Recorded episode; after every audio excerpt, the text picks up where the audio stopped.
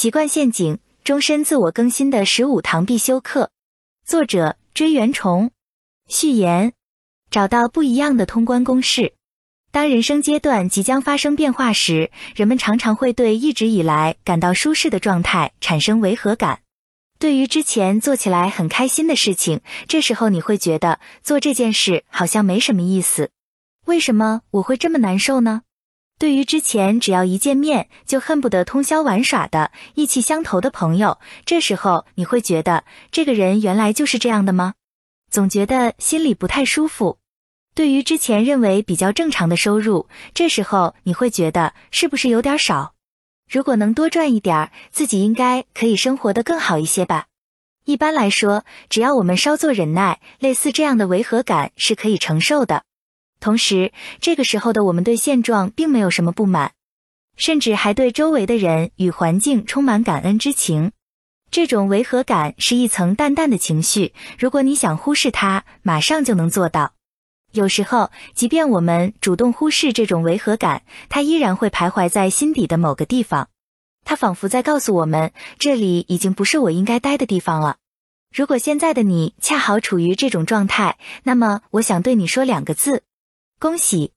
因为这样的违和感是你即将步入下一个人生阶段的信号，所以你不能忽视它的存在，而且你应该采取正确的行动，那就是将。以前行得通的方法，以前能创造出成绩的思路，以前对自己来说有用的能力，以前支撑自己前进的信念，全部舍弃。看到这些话，你会不会觉得这太恐怖了？说不定你还会心生罪恶感，或者还会对此感到恋恋不舍。多年来，根据我对其他人的人生转机的观察，我发现以前行得通的方法，在新的人生阶段往往会变成绊脚石。不，不是往往，而是基本上无一例外。这个结论几乎在我认识的所有人身上都得到了验证，所以我深以为然。以往的成功经验之所以会在未来成为人生路上的绊脚石，是因为不同的人在不同的人生阶段都拥有不一样的通关公式。能够轻松且愉快的放手，才能拥有顺利的人生。在昨天行得通的方法，在今天不一定行得通。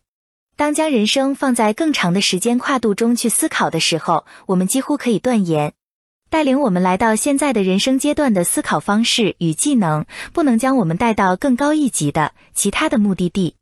人从本质上讲是厌恶变化的，所以可能有人只是看到本书的书名，就已经变得战战兢兢，也可能有人会假装自己没有看到这本书。但是，即便怀揣不安，在心底某处，你应该已经意识到重复昨天的做法不会产生更多的成果，所以你才会选择翻开这本书。即使人们已经认识到重复昨天的做法是行不通的，一旦到了要舍弃过去的成功方法的关键时刻，那种眼睁睁的看着好不容易到手的宝贝即将失去的感觉，就会让大部分人止步不前。如果你正处于这种纠结的心态之中，那么我建议你读完本书。本书是一本关于舍弃之前行得通的方法的行动指南，旨在帮助你克服难以放弃曾经成功的做法、扔掉太可惜了这样的心理障碍，甚至缓解恐惧、不安等情绪，让你成为能够舍弃之前行得通的方法的人。之所以敢夸下这样的海口，是因为我发现，凡是能够毫无压力甚至愉快的处理资金、事业、人际关系的人，都是能够舍弃之前行得通的方法的人。这是所说的舍弃，并不是指在经历艰难的抉择之后选择放弃，或者在泪眼婆娑中放弃，而是轻松甚至充满期待的舍弃自己之前的成功经验，以及被自己当做理所当然的思维方式。令人惊奇的是，当你舍弃一些东西之后，就会有新的东西补进来。你所舍弃的部分产生的空白，能够吸引新的、更好的东西源源不断的填补进来。正因为你舍弃了过去行得通的方法，所以才能用新的方法获得更高的收益，走更平坦的路，从而让心情更愉悦，生活更舒心。我也是通过认真观察人生路上前辈们的做法，实施舍弃练习，不断舍弃之后，才成为今天的自己的。为了成为能够舍弃之前行得通的方法的人，请跟随本书，立即开始舍弃练习吧。成长的过程就像破茧成蝶。对于之前行得通的做法，之前被验证成功的思维方式，你并不需要将它们一次性全部舍弃，而只需从中选择一个，并尝试着舍弃它。你可以通过这种方法体验舍弃的乐趣。这正是我想通过本书送给你的建议：尝试与曾经帮助你创造出成果的做法不一样的做法，尝试改变你平时认为最好的，并且持续实践的训练。改变之前你从未怀疑过的最短通勤路线，开辟一条新的通勤路线。改变你认为最适合自己的发型，大胆的选择你至今为止没有选择过的颜色。做这些事情可能需要一些勇气，对某些人来说可能需要很大的勇气。但是只要敢于尝试，你就肯定会觉察一些东西，或者会发现新的做法更有成效。或者会在转变为新的思维方式之后，明显的感觉到心情更轻松了；或者会发现新的时尚类型比想象中的更适合自己；或者会吃惊的发现新的发型居然备受好评；或者会在新的通勤路线上发现一家很不错的店，自此之后每天都经过那里。迄今为止，你所深信不疑的最佳做法。你没有经过深入的思考的，只是觉得很不错的方法，一直被自己当成理所当然的例行程序。请你站在这些的对立面。如果能够反向选择，你就能迅速成长。我们可能经常听到有人说，成长就是变化本身。也有人可能听说过，成长并不是蛹变成更大的蛹，而是蛹破茧成蝶。我认为，无论身处何时何地，所有的人都在成长中。即便是身处逆境、心灰意冷、感觉人生退步的时候，人也在成长；即便是偷懒的时候，人也在成长；即便是一无是处、碌碌无为的活着的时候，人也在成长；即便是穷困潦倒、落入谷底的时候，人也在成长。所以，在我看来，蛹变成更大的蛹是成长，蛹变成蝶是更剧烈的成长。后者属于人生阶段发生戏剧性改变的成长，是人们能清楚的看见自身变化的成长。如果你想要实现这种人生阶段发生戏剧性改变的成长，正如童蛹变成可以在花间起舞的蝴蝶，你就需要让自己尽可能的轻装上阵，不要让类似“如果不就会”的固定思维，或者类似“就是这样的先入为主”的观念，成为自己的思想负担。如果你已经变成蝴蝶，却还固执的认为因为我是蛹，所以我不会飞，你就会变成一只只能停留在树叶上的蝴蝶。总之，我们需要学会舍弃。尝试舍弃之后，你就会发现自己居然可以做到。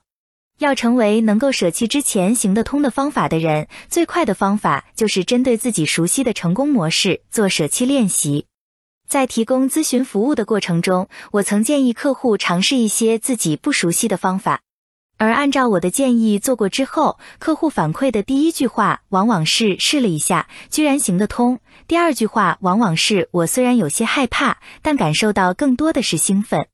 人们之所以会对舍弃以往的成功经验感到害怕，仅仅是因为他们还没有开始舍弃。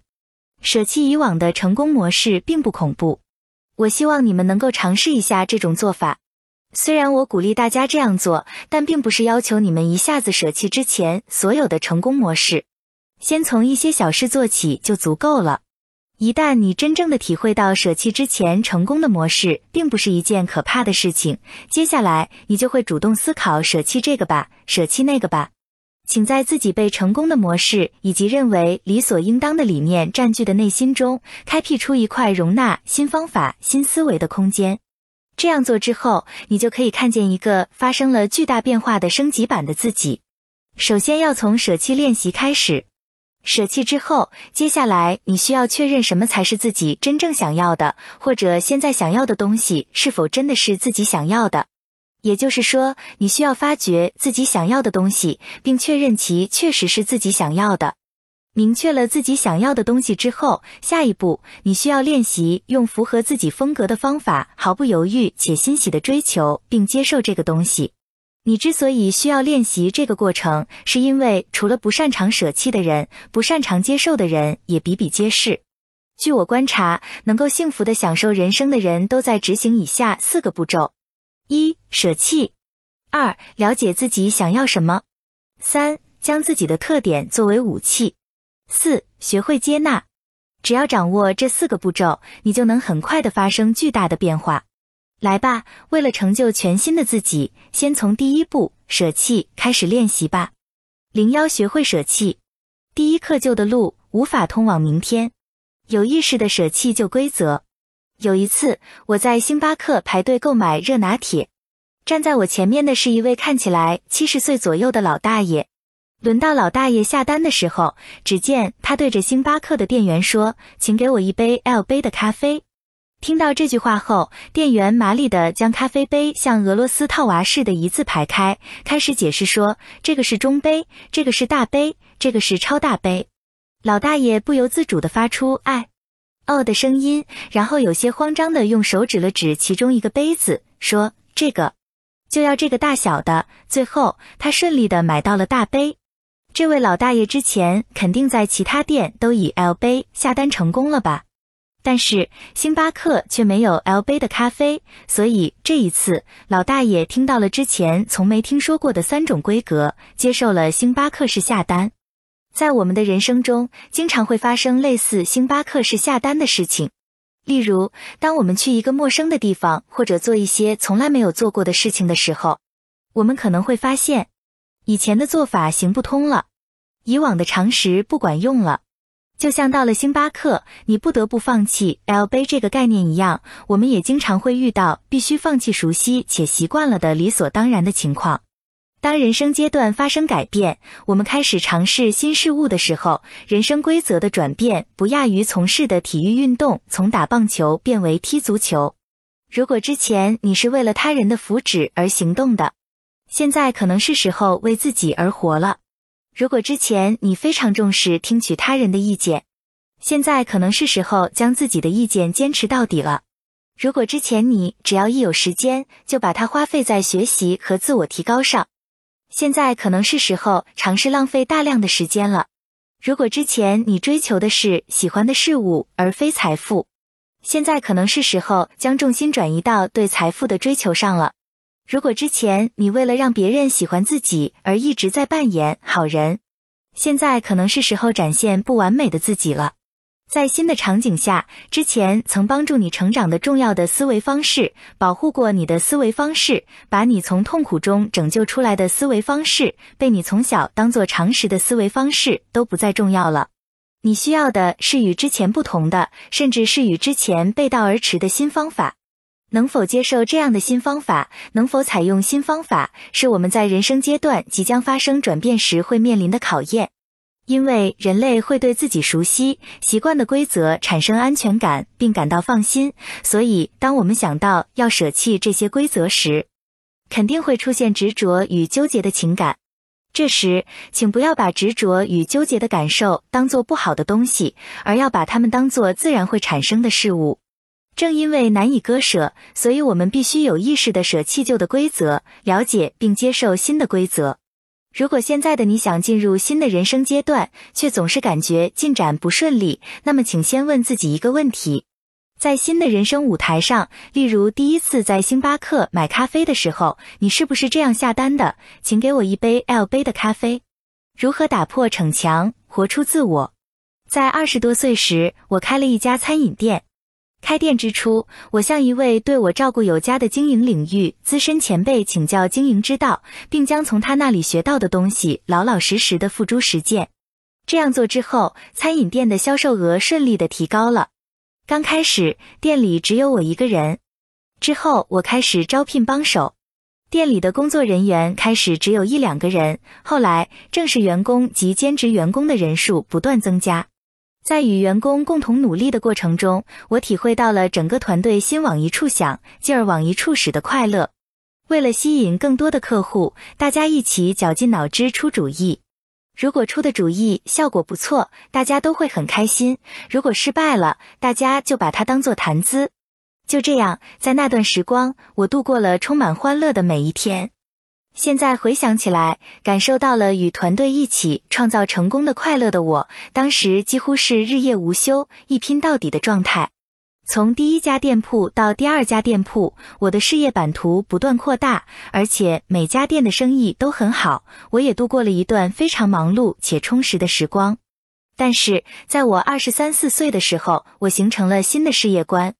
有一天，我与经营领域的前辈们一起聚会喝酒，正当大家聊得唾沫横飞之际，有人提出了这样一个问题。如果知道自己将在一年之后死去，你还会继续从事现在的工作吗？听到这个问题的我毫不犹豫的回答：如果我知道自己一年后会死，就不会继续从事现在这份工作。我会尝试一些不一定会成功的事情。这句话脱口而出，让我大吃一惊，因为这是我第一次真正的意识到，现在做的事情并不是我真正想做的事情。同时，我感到了困惑，因为我对真正想做的不一定会成功的事情究竟是什么毫无头绪。作为经营者，我赚取了不菲的利润，而且绝对没有不幸福的感觉。但是，我不知道自己究竟想干什么。事实上，这件事让我备受打击。我应该怎么做才能知道自己想干什么呢？我应该怎么做才能知道自己究竟想要什么呢？这是我出生以来第一次开始思考这个问题。在此之前，我一直像陀螺一样忙碌着，并享受着这种忙碌的状态。那时候的我真的以为，领导者在一线干得越多，企业经营就会越顺利，并且如果企业降低了人工成本，那么只有领导者比任何人都努力，才能给员工起到好的示范作用。在我终于想通了，要想做自己想做的事情，就肯定需要自由，而这是我现阶段所不具备的条件之后，两个关键词浮现在我的眼前，那就是企业家与非劳动性收入。在了解不参与实际的劳动也能获得收益的事实之后，我吃惊于居然存在这样的模式。之后，我开始大量阅读与企业家有关的书，参加全国各地举办的经营讲习班。在这个过程中，我逐渐学会了在周末休息。对于在周末休息，我刚开始隐隐的产生了一种负罪感。但是在开始追求自己感兴趣的东西之后，我的内心开始一点一点的发生变化。首先，我不再追求将自己的工作做到完美，然后很自然的，我也不再苛求员工做到完美。我与员工的关系。也从监工者与被监工者变成托付人与受委托人。恰好这时，我抓住了特许经营的商机，获得利润的渠道慢慢的多了起来。当我逐渐构建起即使自己不参与一线业务也能获得收益的流程之后，我毅然决然的向员工发表了委托宣言。因为我之前一直坚信领导者要比任何人都努力，所以在选择从一线业务中抽身之时，我不由得对员工感到抱歉、内疚，同时担心员工会如何议论自己。但是在切实的执行了委托管理规定之后，我才发现员工比我想象的更有干劲儿，运转的顺利程度也在我意料之外。而且经过一段时间之后，我切身感觉到了，比起我天天露面，通过批评或鼓励督促工作，让员工产生责任感并自主的发挥自身能力，能达到更好的经营效果。可以说，我舍弃了成立餐饮店之初的想法，只有我每天都在一线拼命的工作，业务才能顺利开展，员工才会努力工作。这样做之后，我不仅做到了之前认为绝对不可能的事情，而且过上了不被时间和金钱牢牢束缚的生活。而这一切都得益于我为了回答如果只剩一年的寿命，我想做什么事情这个问题而采取了相应的行动。换而言之，如果我一直是在一线忙碌的经营者，我的生活状态就不会发生太大的变化，餐饮店的生意也有可能在不久之后陷入困境。但是我转念一想，如果我在创业之初自己不去一线，而是委托员工处理全部事情，那么我后来的转型可能就不会这么顺利。我认为，正因为有刚开始的胡拼蛮干的阶段，我才能顺利的转变到委托管理的阶段。所以，要想改变人生，重要的是在了解自己所处的阶段的基础上，毫不犹豫的舍弃旧的做法与思维方式，然后接受自己以前不知道的想法和做法。我切身体会到了这一点的重要性。不管是打拼事业，还是谈一段甜蜜的恋爱，人生的每个阶段都存在恰好符合当时情境的运作机制。所以。我们要根据自己所处的人生阶段去改变方法。当新的人生阶段到来之时，我们只有快速舍弃曾经行得通的方法，同时摸索新方法，才能在未来的人生之路上走得顺利。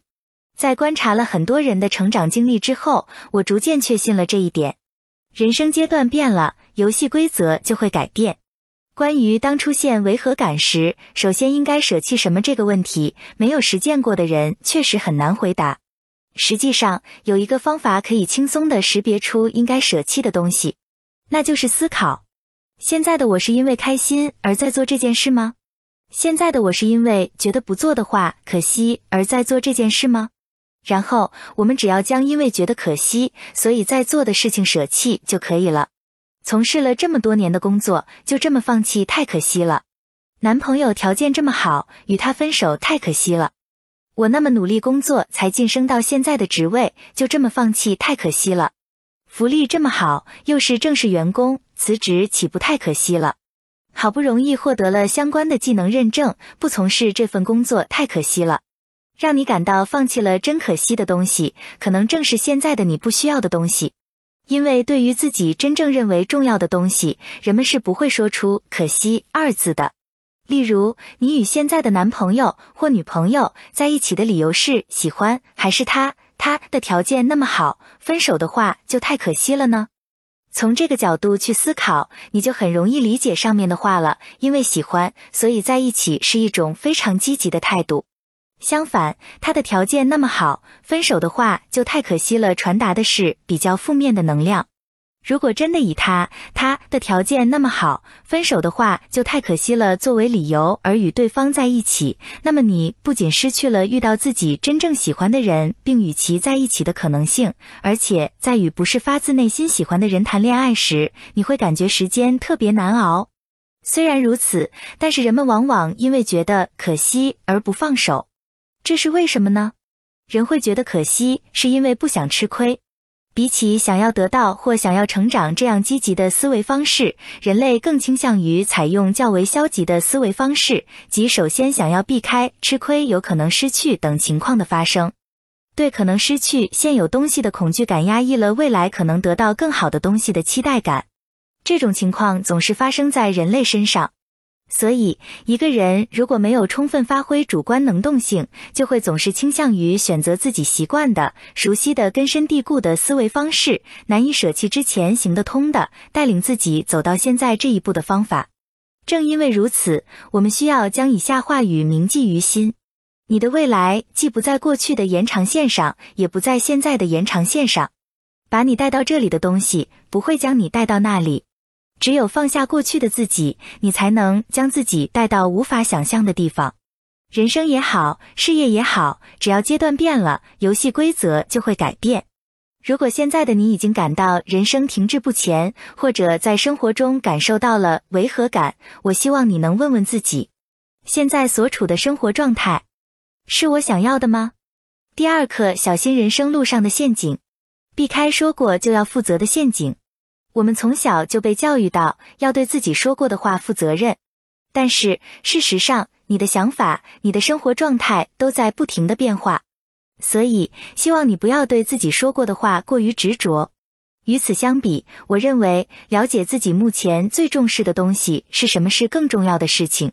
请你试着回顾一下自己的人生，不管是爱吃的食物，还是爱听的音乐，又或者是喜欢的异性的类型，都不是一成不变的吧。他们会随着时间的流逝而发生变化吧？比如小时候的你，可能因为讨厌吃胡萝卜而天天叫嚷着“我讨厌胡萝卜”，但是随着年龄的增长，你可能会喜欢上吃胡萝卜。当出现这种情况时，你肯定敢大胆地说：“虽然我以前觉得胡萝卜难以下咽，但是现在觉得它真好吃，太喜欢了。”应该没有人因为小时候说过讨厌吃胡萝卜，所以觉得自己必须将吃胡萝卜讨厌到底吧？但是如果把上面例子中的胡萝卜换为人生，很多人就会固执的认为必须坚持自己的想法和观点。请你仔细的想一想，过去的你与现在的你相比，虽然有些东西一直没变，但是变了的东西也不胜枚举吧？同样的道理，对你而言，有些过去重要的东西，现在可能依然重要，但有些就变得不那么重要了吧？你可以放下曾经重视的东西，你现在不必坚持自己之前确立的处事原则。这是我一直在告诉别人的。当时它是重要的，但是现在它不重要。当时它是不重要的，但是现在它可以是重要的。比起过去的所思所想。你应该将重点放在现在的想法上。你想拥有什么样的生活状态？对于过去的自己说过的重要的事情，你既不必负责到底，也不需要为此纠结。让我们诚实的说出现在的我们认为重要的东西吧。避开必须找到梦想的陷阱。找不到自己真正想做的事情怎么办？很多人都抱有这样的疑惑，而且不知道为什么这个疑惑会让他们非常苦恼。如果能找到自己想做的事情就好了，这样我做起来才有干劲儿。希望能通过做自己喜欢的事情谋生，但是我不知道自己到底喜欢什么。类似的困扰让很多人忧心忡忡。因为曾经拥有同样的烦恼，所以我非常理解这种心情。但是我希望你能马上明白，像这样一味的烦恼而无任何行动的状态才是最糟糕的。因为人一生的时间有限。而且，无论是你曾经多么想做的事情，你都会有不想做的时候，或者有一天你会发现更想做的事情。变化是随时发生的。不知道你有没有过这样的经验？你发现了这就是我想干的事情，为此兴奋不已，满怀激情的干了半年之后的某一天，你突然觉得，哎，可能不是那么回事儿。我当初究竟是为什么那么迷恋？这真的是我当初想做的事情吗？对于自己的激情容易被点燃，又容易无法持之以恒的坚持下去，你大可不必过于悲观。这种情况的出现与事情本身是否真的是自己想做的毫无关系，而是与自己当时所扮演的角色及当时自己的身份有关。比如，在你的身体里，可能存在作为心理咨询师的自己，也可能存在作为作家的自己，可能存在作为商人的自己。也可能存在作为艺术家的自己，可能存在作为女性的自己，也可能存在作为母亲的自己，作为女儿的自己。因为你拥有多种身份，所以当下的你所扮演的角色不同，想做的事情自然也会不同。那么现在的你，不知不觉想到的事情是什么？发自内心喜欢做的事情是什么？能够让你忘记时间、沉醉其中的事情是什么？就算是掏空家底也要做的事情是什么？在像这样不断挖掘感受的过程中，你会找到自己真正想做的事情。比如，你产生了希望通过提供心理咨询服务帮助他人这样的愿望，这说明当时的你扮演的是心理咨询师，你真正想做的事情是为他人提供心理咨询服务。如果这种角色转变为母亲、妻子，那么你真正想做的事情可能会变成看到孩子。丈夫的笑脸，是的。如果稍加觉察，你就会知道自己可以扮演多种角色，而且这些角色是经常变化的。所以，因为不知道想干什么而烦恼的人，并不是因为他是一个心性不定的人，而是因为他过分的在意要干什么这件事。如果能明白这一点，你就会知道，与其拼命寻找自己愿意毕生奉献的事业，不如思考现在的我在生活中更喜欢扮演哪种角色，后者更有意义。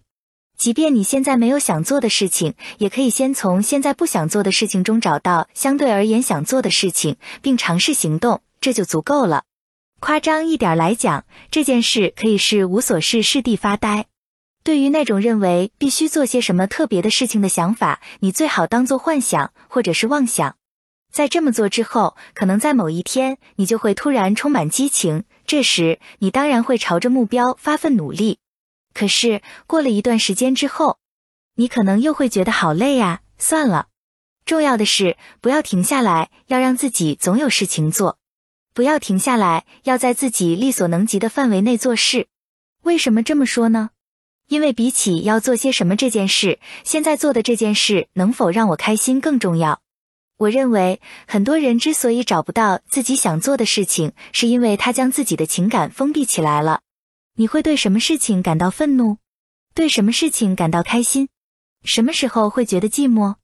在什么情况下会感到不甘心？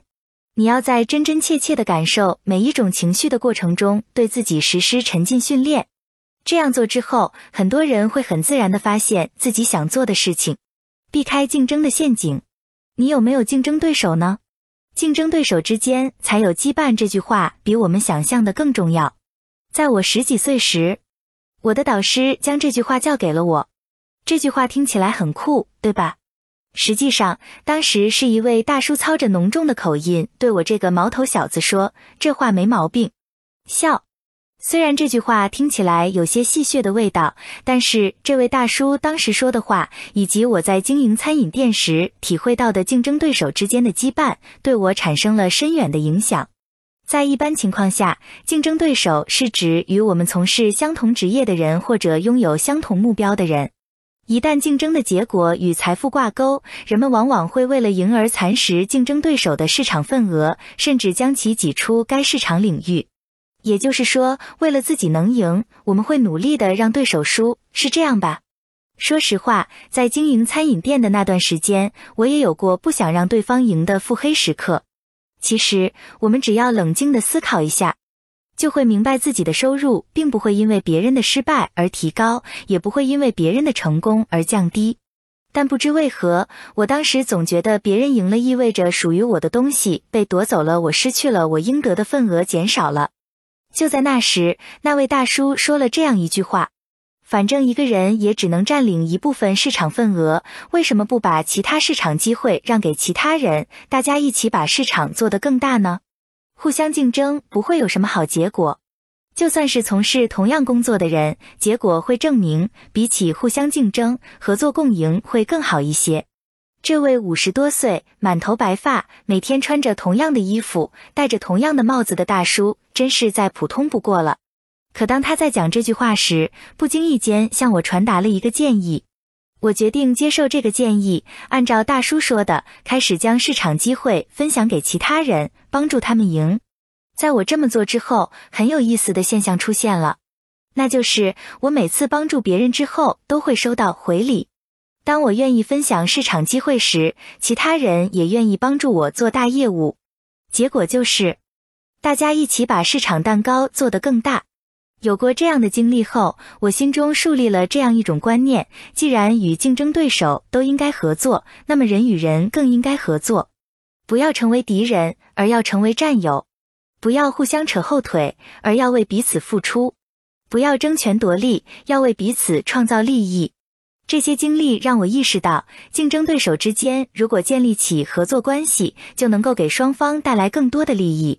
不管竞争对手是什么样的人，与其建立横向联系，都是生意兴隆的诀窍之一。当然了，这个心得也适用于经营餐饮店之外的其他领域。不要与别人争斗，而要与别人合作，要互相出力，为对方想办法。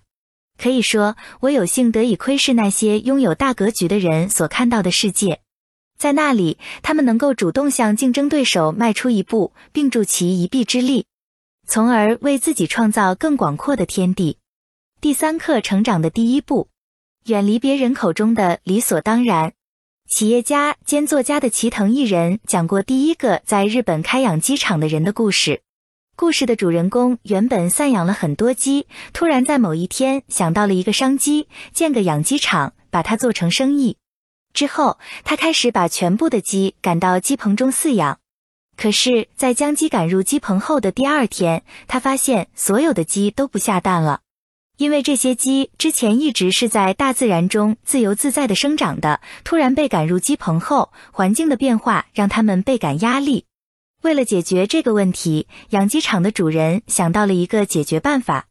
在实施这个解决办法之后，母鸡们又开始下蛋了。这个解决办法就是将鸡蛋放到鸡棚里孵化。就这样，在鸡棚中孵化而出的鸡一出生就生活在鸡棚中，因此对下蛋一事没有任何心理障碍。确实，如果出生时就在鸡棚，这些鸡会认为住在鸡棚是理所当然的事情。他们既不会怀疑自己所处的状态是否有问题，也不会感觉到有压力。当时听完这个故事的我，一边点头赞叹原来是这样，一边在想，这样的道理似乎也适用于人类。其实我们也在鸡棚里毫无意识的生活着。职场人随身携带名片是理所当然的，参加公司的酒会是理所当然的，与别人的行动保持一致是理所当然的，收入与劳动时间成正比是理所当然的。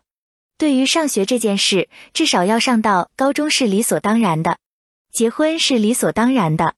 比起自己优先考虑孩子是理所当然的，就如同出生在鸡棚里的鸡，对于在鸡棚中下蛋不会感觉到压力一样。只要我们认为某件事情是理所当然的，我们做起来就不会有任何怀疑。但是，如果鸡知道了鸡棚外面的世界，意识到自己原本可以自由的在大自然中奔跑，情况会怎样呢？我想，肯定会有一些鸡想逃离在鸡棚中生活这种所谓理所当然的状态吧。人也是一样的，当你想改变人生时，当你眼前有其他机会时，你已经能看到鸡棚外面的景象了。虽说如此，但对于一直将在鸡棚内生活当做理所当然的你来说，要走到鸡棚外边是有些害怕的事情。但是，已经知道外面世界的你，留在鸡棚中又会感到痛苦。与鸡不同的是，你所待的鸡棚并没有上锁，所以你可以凭借自己的力量走出那个让你感到苦闷的理所当然的鸡棚。如何才能放手？如何才能走到鸡棚外边？最简单、最有效的办法就是接触那些将心情愉悦的状态，你希望拥有的状态，当做理所当然的人，去认识那些把你从没做过的事情当做理所当然的人们吧。他们身上具有以下特征：他们不考虑别人是否都在做这件事情，而是优先考虑我想不想做这件事情。他们以较少的劳动时间赚得盆满钵满，即使他们的学历不高，他们也能做出一番事业，并且乐在其中。我建议你去接触这样的人，去尝试他们认为理所当然的事情。因为当你周围的人认为你自己想得到的结果以及想要的状态是理所当然的时，你自己会慢慢的认为这些事情是理所当然的。截至目前，你之所以认为某些事情是理所当然的，是因为你出身的家庭、你的成长环境培养了这一观念。如果长大成人之后的你不想做这些理所当然的事情了，请试着接触那些能帮助你改变原有状态的人。在他们的帮助下，你就可以从鸡棚中走出来，在广阔的田野中寻找新的自己认为理所当然的事情，远离让你无法改变的环境。接受过我的咨询服务的客户中，有些人之后会改变自己，有些人则不会。当然了，我并不认为人生必须改变，但是如果你希望改变，但苦恼于一成不变，那么还是想办法改变一下比较好。我发现那些觉得自己没有改变或改变不了的人有一个共同点，很多都是与父母住在一起。我们都能够理解，相比身处于就算不改变也能过得不错的环境中，在如果不改变情况会变得很糟糕的环境中，人更容易发挥自己的能力，人生也更容易改变。人生能否改变，取决于意识和环境两个要素。至于这两个要素中哪一个发挥的作用更大，要依具体的情况而论。就环境要素而言，在与父母共同生活时，自己即使不工作，也能过得不错。就意识要素而言，人往往容易受到过去的意识的影响。虽然不能一概而论，但是请你思考一下，自己的身上是否存在原生家庭模式呢？反正我是存在这种模式的。虽然工作之后的我内心已经发生了很多变化，但是只要回去和父母一起生活一个月，我基本上会完全回到工作之前的放松模式。与父母共同生活，不管从好的方面来讲，还是坏的方面来讲，我们都会受到过去的意识的掣肘。只要我们处在就算不改变也能过得不错的环境中，就很难发生变化。所以，就算你读了很多书，参加了很多研讨会，有了意义重大的发现，认为自己的内心已经发生了很大的改变，但是只要一脚迈进父母的家，过去的意识就会跑出来拖你的后腿，瞬间把你打回原形。这是因为环境的作用战胜了你软弱的意志。所以，当你希望自己的人生发生较大变化，却想在不改变环境的情况下改变自己，是非常困难的。因此，对于那些住在父母家中想改变却改变不了的人，我的建议是：首先要从父母家中搬出来，要有意识的改变自己所处的环境。改变生活环境中的环境，不仅可以指原生家庭，还可以指让自己遭受职权骚扰的公司，或者有家庭暴力倾向的丈夫存在的家庭。总而言之，这里的环境可以指那些让你下意识的变成无能为力的人的地方。要改变意识，与这样的环境实现物理上的分离是非常重要的。当然，如果你现在身处存在家庭暴力或者职权骚扰等情况的环境中，只靠自己的力量去改变环境，有时候是很困难的。在这种情况下，我建议你借助所有的力量，与这样的环境保持距离，说出你的想法，大家都轻松。因为偶尔想让住在其他城市的父母看看他们的孙子，所以我时不时的会与父母进行视频通话。刚开始，我抱着这么做也许会让父母开心一下的心情拨打电话。令我感到意外的是，父母的开心程度远超过我的想象。与我的儿子说话时，他们会露出平时我都很少见到的笑容。母亲会很开心，是意料之中的事情。但是父亲也很开心，则给我留下了更深刻的印象。从小就容易生病、受伤的我，在初中毕业以后没有继续读高中，早早的就离开了家，独自出门闯荡。可以说，在我从小到大的成长过程中，父母一直都在为我担惊受怕。这件事慢慢的成了我的一个心结，我逐渐产生了长大之后一定要报父母恩的想法。特别是二十岁出头的时候，这个想法为我拼命的工作提供了很大的动力。但是到了二十五六岁的时候，我不得不面对自己没能对父母充分尽孝的事实。对我来说，这个事实是非常残酷的。从小到大，我给父母添了那么多麻烦，对父母做了那么多任性的事情，却没能好好的孝敬父母，没有实现报恩的想法。认为自己不仅不断的在给父母添麻烦，而且一直无法满足父母期待的我，在不知不觉中心中产生了罪恶感，而我因为承受着这种罪恶感，所以无法面对父母，也无法与他们好好沟通。终于有一天，对这种感受忍耐到极限的我情绪崩溃了，我哭着向父母道歉，我希望能报答你们的恩情，但是我做不到，对不起，我变成了这么一个没出息的人，对不起。没想到听到这些话的父母也哭了起来，一直想给你更多的选择，但是没有做到，是我们对不起你。即便如此，你还是长成了这么好的孩子，谢谢你。父母的话带给我很大的冲击。一直以来，我执着于必须孝顺父母的想法而痛苦不堪，但是父母没有特别指望这些，而且他们接受了原原本本的我。当我知道保持现在这样的我是被父母接收的这个事实后，我的心安定了下来。我突然感觉自己身边的世界是安全的，而且在之后的某一天，我脑海中的执念“我一定要成功，然后孝敬父母”也消失了。消除这种执念之后，不可思议的事情发生了：我的事业更顺利了，需要其他人帮助的情况变多了，我更有能力孝敬父母了。如果你还在为不能辜负父母的期待，或者没能回应父母的期待等想法而纠结，我建议你将这种想法告诉父母。实施这种沟通的目的不是责怪父母，也不是责怪你自己，而是要将深埋于内心的想法表达出来。比如，你可以这样开口：“我有些话想对你们说，这些话是我一直说不出口的。说这些并不是想让你们为我做什么，只是想让你们知道我的想法。”只是将这种心情表达出来，就能够让自己不再因为无法满足父母的期待而悲伤。就算你最终没有得到父母的谅解，只要能够将自己的想法表达出来就足够了。因为只要你将这种想法表达出来，你就能感受到世界是安全的。第四课：选择什么就得到什么。想要幸福，就放弃讨喜。作为经营者、咨询师，我接触过各种各样的人。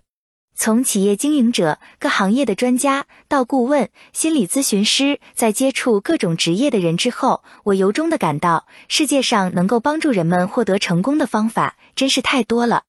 既有以自己独创的方式获得成功的人，又有通过模仿他人获得成功的人，有做自己喜欢的事情而获得成功的人。又有做自己擅长的事情而获得成功的人。高学历的人中有获得成功的，低学历的人中也有获得成功的。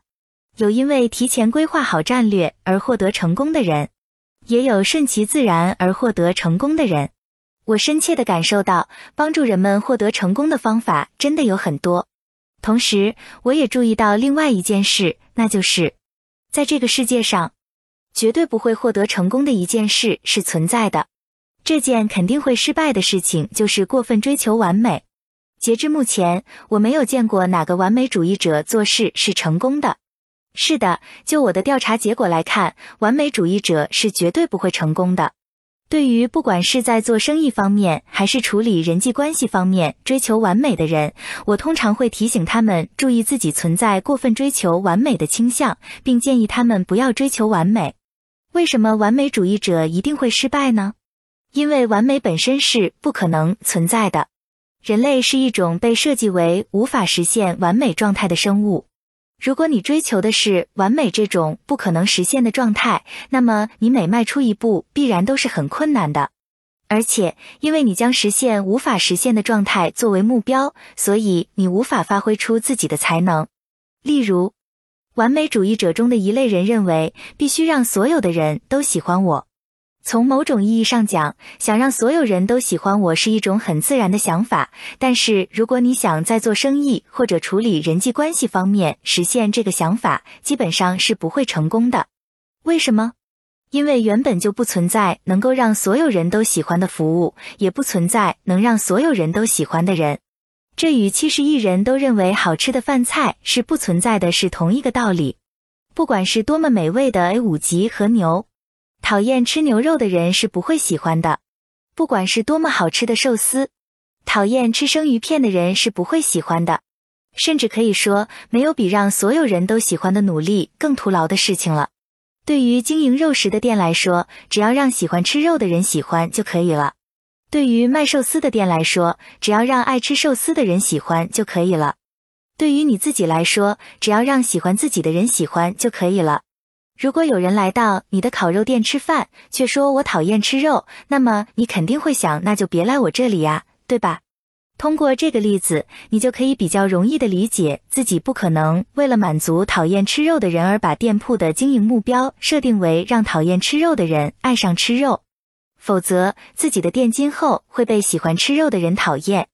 听到上面这个关于烤肉店的例子，大多数人可能会笑着认同。然而，一旦涉及自己从事的服务或销售的商品，他们往往就会想不清楚。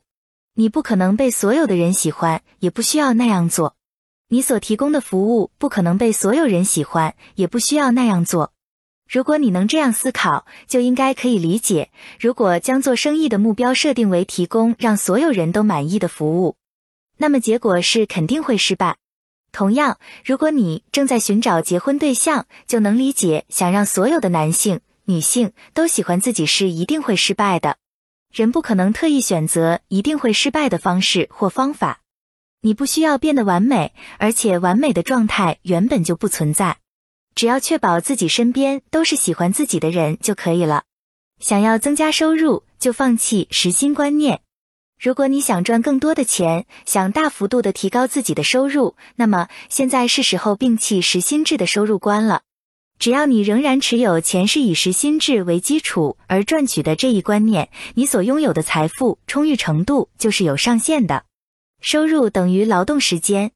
如果你认可这样一个公式，那么你肯定会觉得自己赚的不够多。为什么？因为你能够提供劳动的时间是有限的。比如某人月薪二十万日元，另一个人月薪二百万日元，那么后者的工作时间难道是前者的十倍吗？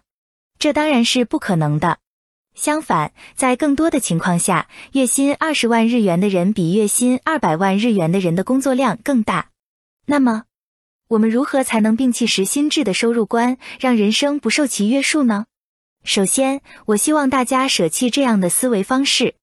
收入等于工作的时间的回报，上面的公式是错误的。你的收入实际上等于你对这个世界所贡献的价值。不要以付出的时间衡量自己的收入，而要以贡献的价值衡量自己的收入。你能获得收入，是你为这个世界做出贡献的标志。只有意识到这一点，你的收入观才会改变，价值观也会改变。可能有人会认为自己就是一名普通员工，不管干活多少，领的都是固定工资，也不会得到别人的感谢。这其实是一个很大的误解。不管什么样的工作，都只有在被人们需要的情况下才会存在。不管什么样的工作，都会有人从中受益，有人因此欣喜。你能够通过工作获得收入，就意味着肯定会有人感谢你的付出。当然，有些工作可能是人们在表面上看不到的，或者是很难察觉的。但是我建议你是着想一下，自己的工作到底为谁做出了贡献，谁会因此而开心，谁会从中受益。通过思考这些问题，你就可以摒弃实心制的收入观了。然后你要明白，那些秉持收入是让他人开心的回报观念而工作的人，自然而然会获得更高的收入。为什么这么说呢？因为认为自己所做的工作对别人有贡献、被别人感谢的人，他们不仅会获得别人的认可，得到别人的感谢，还会获得相应的收入，自我肯定感会大幅加强。而在工作过程中，带着喜悦感与荣耀感的人，会将这些感觉转化成脸上的表情，这样一来，他们的工作也会越来越顺利。如果能带着收入是让他人开心的回报这一观念去工作，那么即便是拿着固定工资的普通职员，也会在不知不觉中收获加薪，在不知不觉中被猎头看中，在不知不觉中独立开创事业，并得到与之前天壤之别的回报。找到属于你的赚钱方式。在观察了很多人的赚钱方式后，我发现每个赚到许多钱的人的赚钱方式是大不相同的。你看待赚钱这件事的方式不同，结果就会完全不同。现在靠辛苦劳作而赚钱的人，可能会认为，如果想赚更多的钱，就必须比现在更辛苦。现在通过做自己不想做的事情赚钱的人，可能会认为，如果想赚更多的钱，就要做更多自己不想做的事情。现在通过做自己特别喜欢的工作赚钱的人，可能会认为，如果想赚更多的钱，只要做自己更喜欢的事情就行。现在自己一个人努力赚钱的人，可能会认为，如果想赚更多的钱，自己要比以往更努力才行。现在在别人的帮助下赚钱的人，可能会认为，如果想赚更多的钱，就要让更多的人帮助自己。是的，对于同一个问题，如何才能赚更多的钱，不同的人会给出不同的答案。在很多情况下，人们会将自己回答这个问题的前提设定为通过迄今为止自己接受的赚钱方式的衍生方式赚钱。那么，你会如何回答这个问题？对赚钱的方法持有积极心态的人会认为赚的越多，积极因素就会越多。反之，如果一个人听到一个赚钱方法后，心态是消极的，那么他赚的越多，他的心态就越消极，结果就是他会在不知不觉中停止赚钱。零二，为什么你的努力没有回报？第五课，跳出无效努力的怪圈，明确自己的目标。如果你的朋友对你说我想吃除拉面之外的东西，你会怎么办？你肯定不知道该怎么办吧？如果是我，我也不知道该怎么办。因为我们人类对于除程程之外的东西是想象不出来的。在现实生活中，你周围的朋友可能不会对你说想吃除拉面之外的东西，但是你肯定听说过类似的说法。我希望过上没有不安的日子，我希望处于没有痛苦的状态，我希望在不一样的环境中重新生活。类似这样的表述与想吃除拉面之外的东西具有一样的性质。不管是说这句话的人，还是听这句话的人，都无法想象出具体的东西。就算有一群人听到这句话，他们也无法为说这句话的人排忧解难，因为说这句话的人并不知道自己想干什么。那么，该如何摆脱这种困境呢？答案很简单，那就是明确目标。如果朋友对你说不想吃拉面，想吃寿司，你就可以立即回答：“那咱们去吃寿司吧。”如果朋友对你说想吃咖喱，你就可以说那里好像新开了一家斯里兰卡咖喱店，我们去那里吧。如果朋友对你说想在乔卢布松的饭店里吃一份套餐，你就可以回答要不先找份兼职做做。也就是说，只要说者的话中含有明确的目标，听者的脑海中就能浮现相关图像，就能够开始思考对方想要什么。所以，我们应该做的事情是明确目标，不要说出我想变成不是成成的状态，而是要问我想变成什么样的状态呢？只要能够提出这样的问题，接下来我们就能够思考类似那么让我们成成做吧这样的行动。如果你现在陷入这样一种状态，脑子好像不转了，无法思考，不知道该怎么办。那么，我建议你先检查自己的话语与思维是否有问题，请确认自己有没有提出错误的问题。我想吃除拉面之外的东西。你的行动与目标不匹配。如果你希望改变现状和人生，那么很显然，只有希望是不够的，你必须改变自己的行动。如果你已经明白了这一点，并且改变了自己的行动，但是仍然没有任何变化发生，那么我希望你确认一件事：你是否真的站在了自己想要的东西的门口，并且敲响了门？如果你的愿望与行动不匹配，就不会出现自己想要的变化。比如，你现在想玩棒球，你需要问问自己：我打棒球是为了愉快的增强体魄吗？是为了成为整个团队中最棒的球员吗？是为了进入甲子园吗？是为了成为专业的棒球选手吗？是为了成为美国职业棒球大联盟的选手吗？你的目标不同，练习的方法与质量就会截然不同。想通过打棒球愉快的增强体魄，与要成为美国职业棒球大联盟的选手，这两种目标相对应的练习方法是完全不同的。如果你已经采取了行动，进展却不顺利，那么很有可能是因为愿望与行动不匹配，而这种错配往往是很难被察觉到的。所以，我们需要定期的检查自己现在所敲响的门是否真的是自己希望打开的那扇门。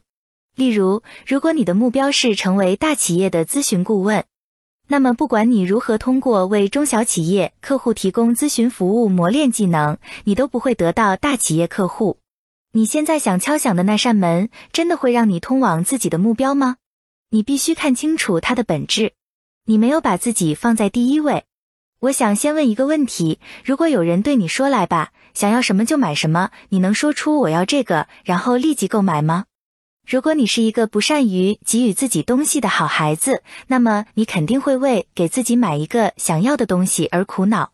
例如，这样的好孩子虽然可能会想我想要这件外套，但是会对只因为自己想要就去买这件事产生抵触情绪。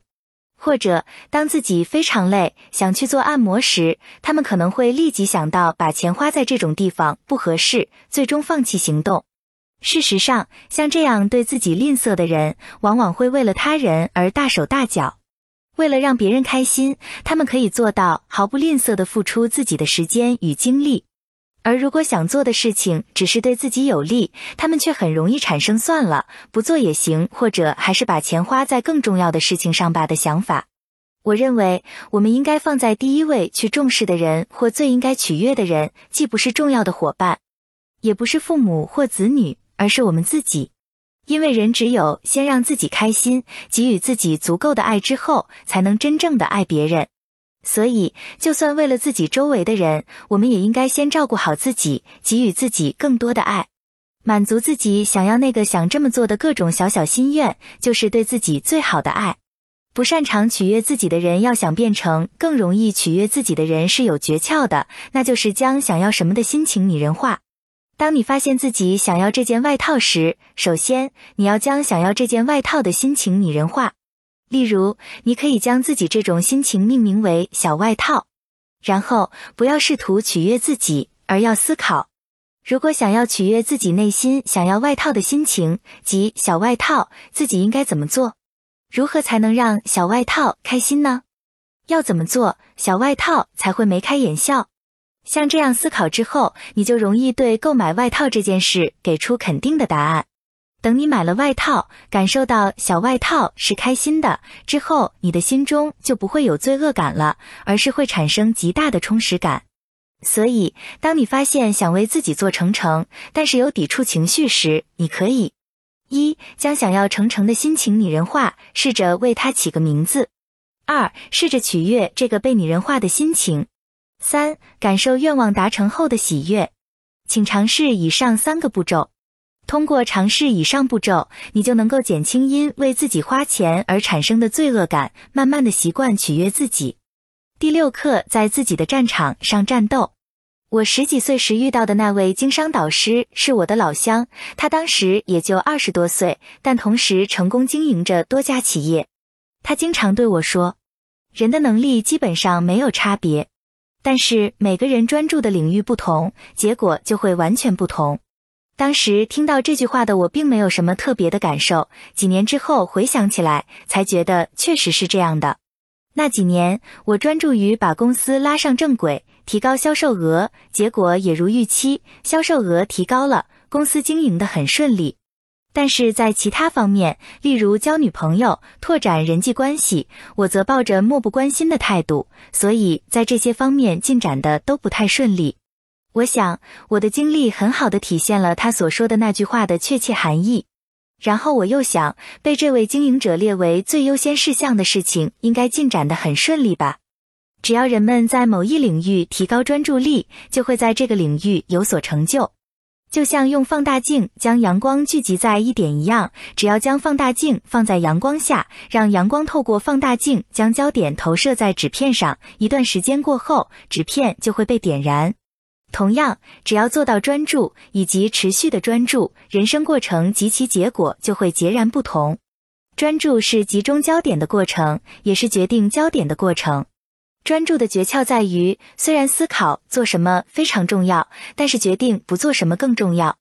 在追求成功或者成果的时候，我们要考虑应该做什么；而在追问我是谁或者追求幸福的时候，与寻找应该做的事情相比，决定不做什么更重要。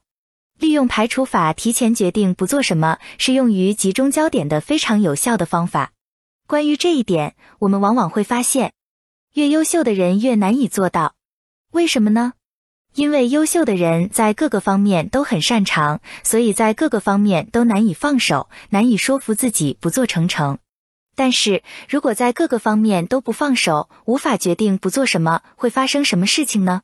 一种很可怕的结果是，这个人会陷入自卑的深渊。你可以仔细想一想，这有没有道理？如果著名棒球运动员铃木一郎既打棒球又踢足球，既担任大学教授又任职营养师，那么他还能不能拥有现在的成就呢？我想结果是未必，因为他具有很强的综合素质，所以不管做什么，应该都能取得一定的成绩。但是如果他认为什么都不能放手，所有领域都是自己的战场，那么会有什么样的结果呢？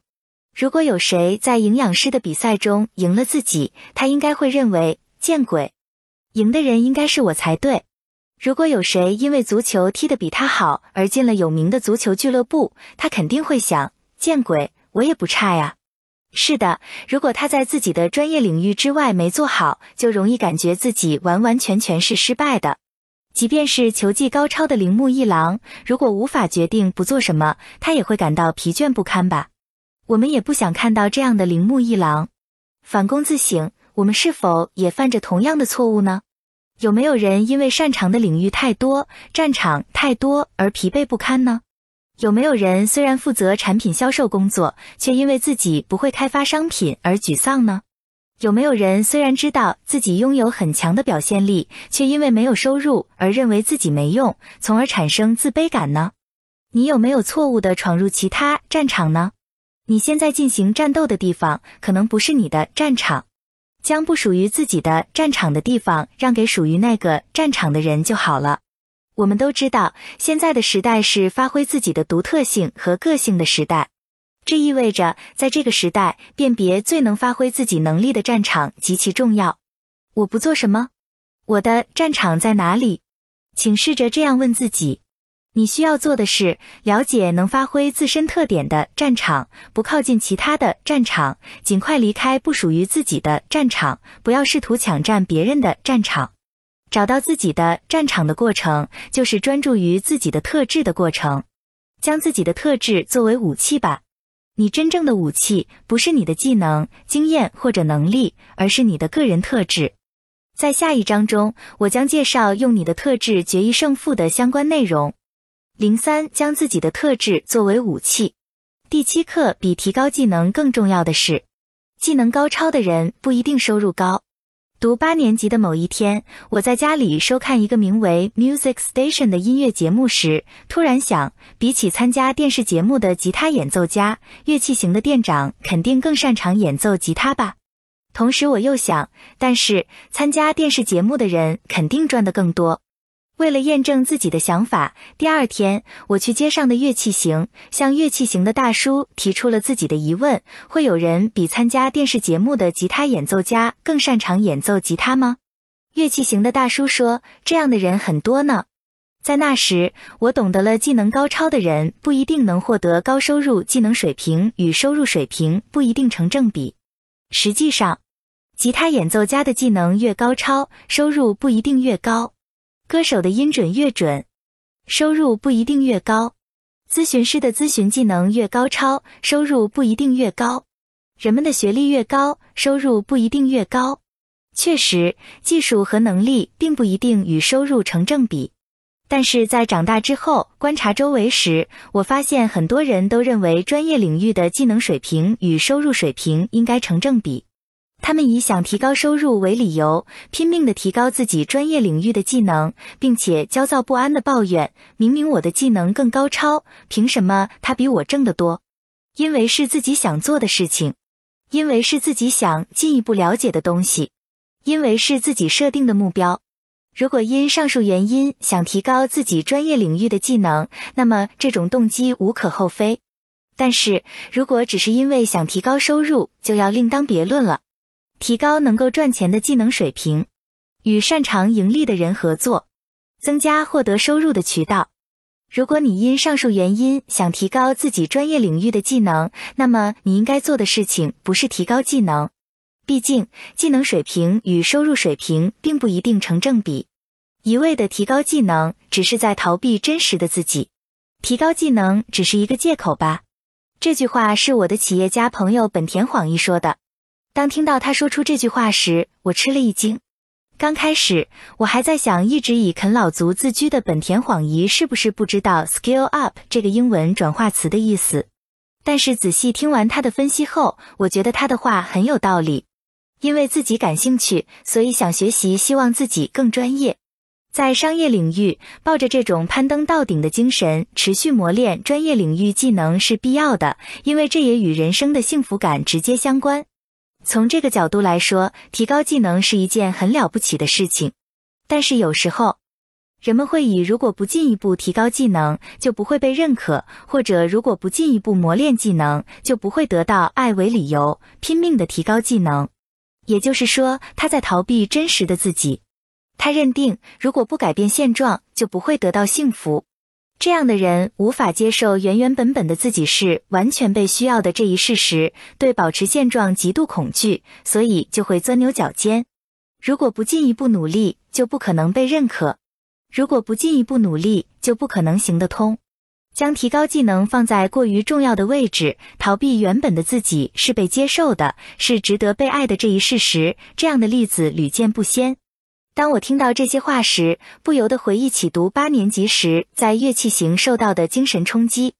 当然，提高技能固然重要，但是如果你的技能不能达到某个水准，该技能对你建立事业就没有任何帮助。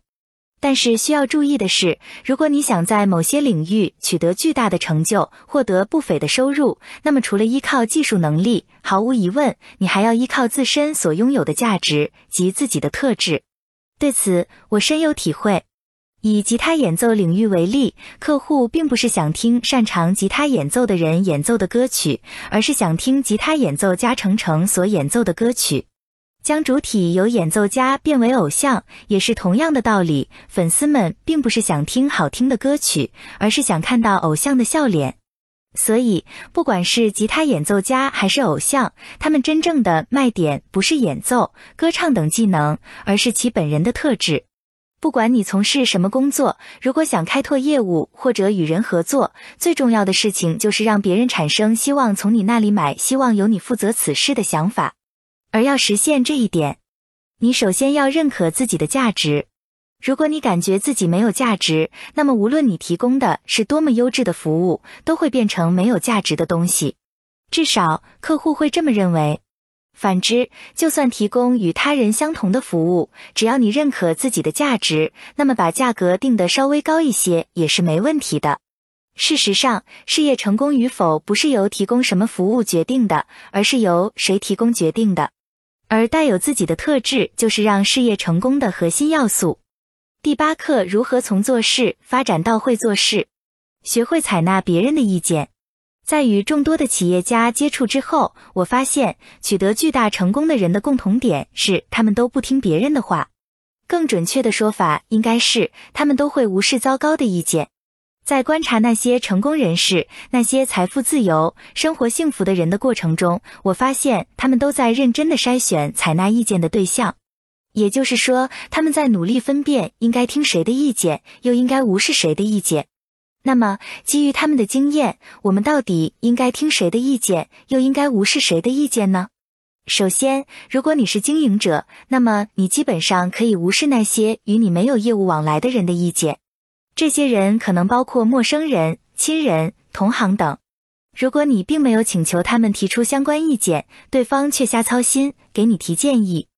或者以一副高高在上的样子随意指责你，或者喋喋不休，那么听取这些人的意见就是在浪费时间。你要知道，如果你每次都一板一眼的按照这些人的意见去做，那么你什么也做不成。而且，就算你迎合那些与你没有业务往来的人的价值观，他们也不会成为你的客户。相比之下，你更应该重视那些已经对你有较高评价、已经发掘你的价值的人的话语。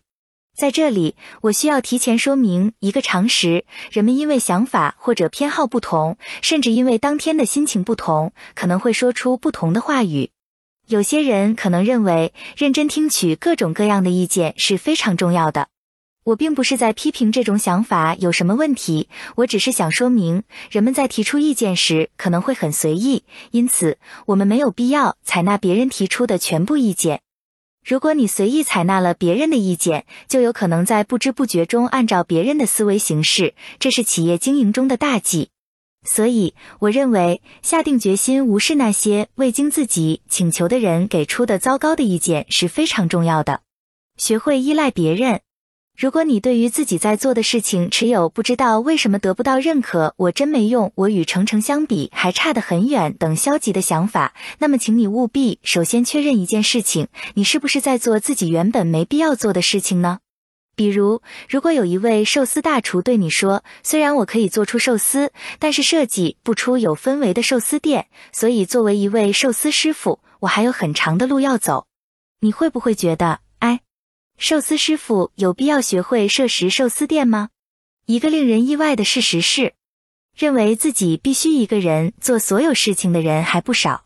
听到这里，可能有人会反驳说，职场上不乏一些无论你让他做什么，他都能做得周到的全能型人才。我想说的是，即便是全能型人才，也不是事必躬亲。在很多情况下，那些看起来什么都会的人，会将一些不是非自己做不可的事情，比如事务性业务的处理，交给秘书或者助理，或者会找专业人士帮忙操持家务，以便将精力全部集中在自己擅长的领域。要获得成功，比拓展能力范围更重要的是提高你的人生效率。为此，你可以忽视周围那些厉害的人物，从而将精力集中到自己最应该做的事情上。我认为，不管是多么优秀的人才，都不可能处理得了所有的事情。如果你能转变思维，像这样思考问题，那么有一天，你可能会为效率的提升之快感到不可思议。理想的状态是将自己不会做的事情和不擅长做的事情交给别人去做，自己只做最应该做的事情和最想做的事情。能做到这样是最好的。以我自己的经验来看，当遇到困境时，没有比试图一个人扛过去更糟糕的解决办法了。可能有些人会因为偶尔被人称赞各方面都很能干而感到欢欣鼓舞。这样的人需要注意，如果你越成功，越不会让别人帮自己做事，那么这样做的结果就是在不久的将来，你可能会将身体搞垮，从而被迫休息。从长远来看，什么都自己干的人，最终比不上那些擅长借助外力，把荣誉让给别人，与大家一起成功，并且做事做得很开心的人。换个角度来看，如果你什么都自己干，连没有必要自己干的事情也要插手，那么你不是抢了别人的饭碗吗？这一点与之前提到的抢占他人的战场有相通之处。如果你连自己不擅长的事情也要做，难道不是在浪费时间、徒增烦恼吗？交给别人做吧，让别人替我做吧。偶尔可以麻烦一下别人。进一步讲，对于你不懂的领域或者不擅长的领域，你大可以以其为磁石，吸引他人参与并贡献自己的力量，从而与他人建立联系。一个人的力量是有限的，但是与他人一起努力的话，就能产生超出想象的能量。学会利用自己的缺点，你有没有听说过“缺点即优点”这句话呢？很多时候，你自认为的缺点，在别人看来正是你的魅力所在。就连模特的自卑之处，很多时候还被外界认为是其最有魅力的地方。我曾经将学历不高当做自己的缺点看待，但是当我将自己的缺点告诉别人时，反而有更多的人感受到我的魅力。这个道理完全适用于你提供的商品或服务。实际上，你认为的自己提供的服务的缺点，可能能够成为极好的卖点。只要喝了这种饮料，就能变瘦。一边休息一边变瘦，只要穿上这种衣服就能变瘦，只要带着这种器材就能变瘦。在以不切实际的轻松瘦身为最大卖点的减肥行业，公然打出虽然能瘦，但是过程会很艰难的口号，将自身产品的缺点暴露无遗的 Rise Up 健身房，正在给整个行业带来巨大的冲击。同样，我小时候看过一则关于青汁的广告，广告中公开宣称这款青汁好难喝。在正常情况下，销售者会努力隐藏饮料难喝的缺点。但结果是，这款青汁在当时获得了大卖。如同这些例子一样，在商界，很多人会在你自认为的缺点中感受到你的魅力。不管是你提供的服务，还是你本人，你认为是缺点的地方，也许都可以成为最大的卖点，或者是最大的魅力所在。虽然这个道理说起来很简单，但是要迅速的将自卑之处看成魅力所在是很困难的。很多人都对我抱怨过这一点。如果你认为这种做法很困难，那么无需勉强自己马上感受到自己的魅力，可以先试着拿自己的自卑之处进行自嘲。十年前，在大分的农村，我因为一个决定而改写了自己的人生。这个决定就是拿自己的自卑之处进行自嘲。我的自卑之处在于我的最高学历是初中学历。当时我努力遮掩自己只是个初中毕业生的事实，尽量避免自己的低学历被人知晓。后来我二十多岁时开始经营公司，偶尔会参加一些行业聚会。参加聚会的人基本上都是企业家或管理者。在这种场合，人们几乎毫无例外的会聊到就读大学的话题，这让我这个连高中都没上过的学渣感到极其厌烦。所以，我很自然地掌握了一项技能，那就是每次在可能会聊到类似“你是从哪个大学毕业的”这类话题时，我会像忍者一样消失。因为低学历是我最大的烦恼，是我不希望被人知道的自卑之处，所以我曾拼命地掩盖这个事实。直到某一天，在我的店里兼职的一位大婶送给我一盘名人演讲的 CD。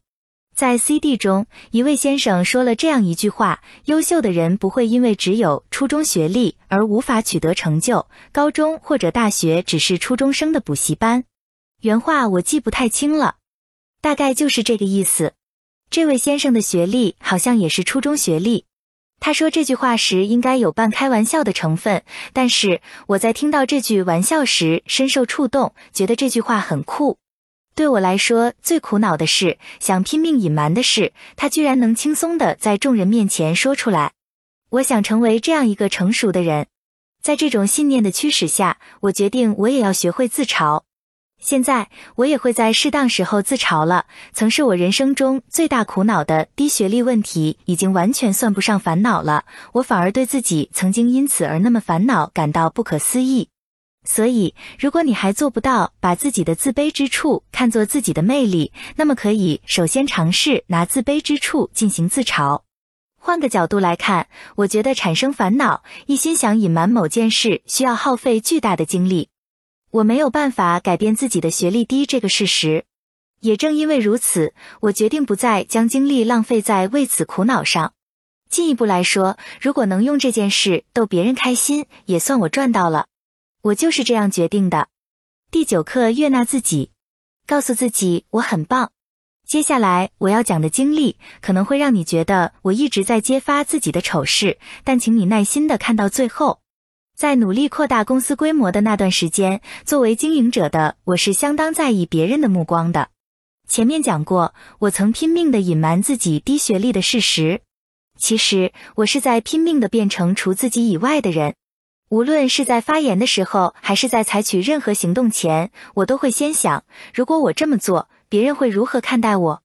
现在回想起来，我之所以会这么做，是因为我会下意识的认为我是错误的，我是很差劲的，我不行。我模仿自己尊重的人的话语和转述一些成功人士曾说出的想法，就仿佛那是我自己说过的话或者自己的想法。可怕的是，我这些食人牙慧的行为是在不知不觉中做出的。我并没有意识到自己完全是在现学现卖。之后，在接触了大量的信息，并学习了与思维方式相关的知识之后，我发现我不知道自己真正的想法是什么。所有的信息都是非常有用的，所有的思维方式都能让我产生共鸣。结果，我反而不知道自己究竟在想什么了。于是，与世界上的很多人一样，我开启了寻找自我之旅。既不了解自己的任何特质，又不知道自己想做什么的我，开始参加一些关于寻找自我之旅的研讨会，并试图在书中找到答案。在不断加深学习的过程中，我对新知识产生了困惑，感觉自己误入了迷宫深处。虽然一时陷入了困境，但幸运的是，当我幡然醒悟时，我的周围有很多按照自己的方式取得成功的人。于是，我抛开了自己曾经认真阅读的书，开始观察身边的成功人士。然后我发现，这些人的状态是逍遥、自由自在的，他们看起来一身轻松、随心所欲，这让人忍不住想问一句：这样下去真的没问题吗？我羡慕这样的状态，便开始模仿这些人，尽量让自己变得自由自在、随心所欲。这样做之后，我的生活状态慢慢发生了变化。首先，我不再寻根究底的探寻我究竟是谁，而是能够轻松愉快的思考自己的特质了。后来，我的想法从“为什么我不行”转变为“算了，这样的自己也挺好的”。同时，我不再纠结于寻找自我、探索自我，转而将精力集中在自我启发上。当我将自己关注的焦点放在自己内心追求的东西、内心世界的成长、愿景与才能的关系上之后，开始有人阅读我在电子杂志上发表的文章，有人参加我举办的研讨会及咨询会，还有人大老远跑来与我见面。于是，我的事业蒸蒸日上，人生阅历也丰富了很多。什么东西让我感到幸福？我最终想实现什么？我是如何定义自己的？以前完全看不清楚的自己变得清晰起来。对于以前拼命想得到的东西，我现在发现其实并没有什么用。于是我洒脱的放手了。通过屏蔽寻找自我之旅的信息，我知道了自己是谁。通过放弃美好但不切实际的幻想，我看清了自己真正想做的事情。通过放弃成为理想中的自己的执念，我发现了自己的价值。通过这些事，我获得的最大收获是不再动摇的安心感。悦纳自己吧，这是我在咨询服务中经常说的一句话。希望本书能让你了解悦纳自己的诸多好处。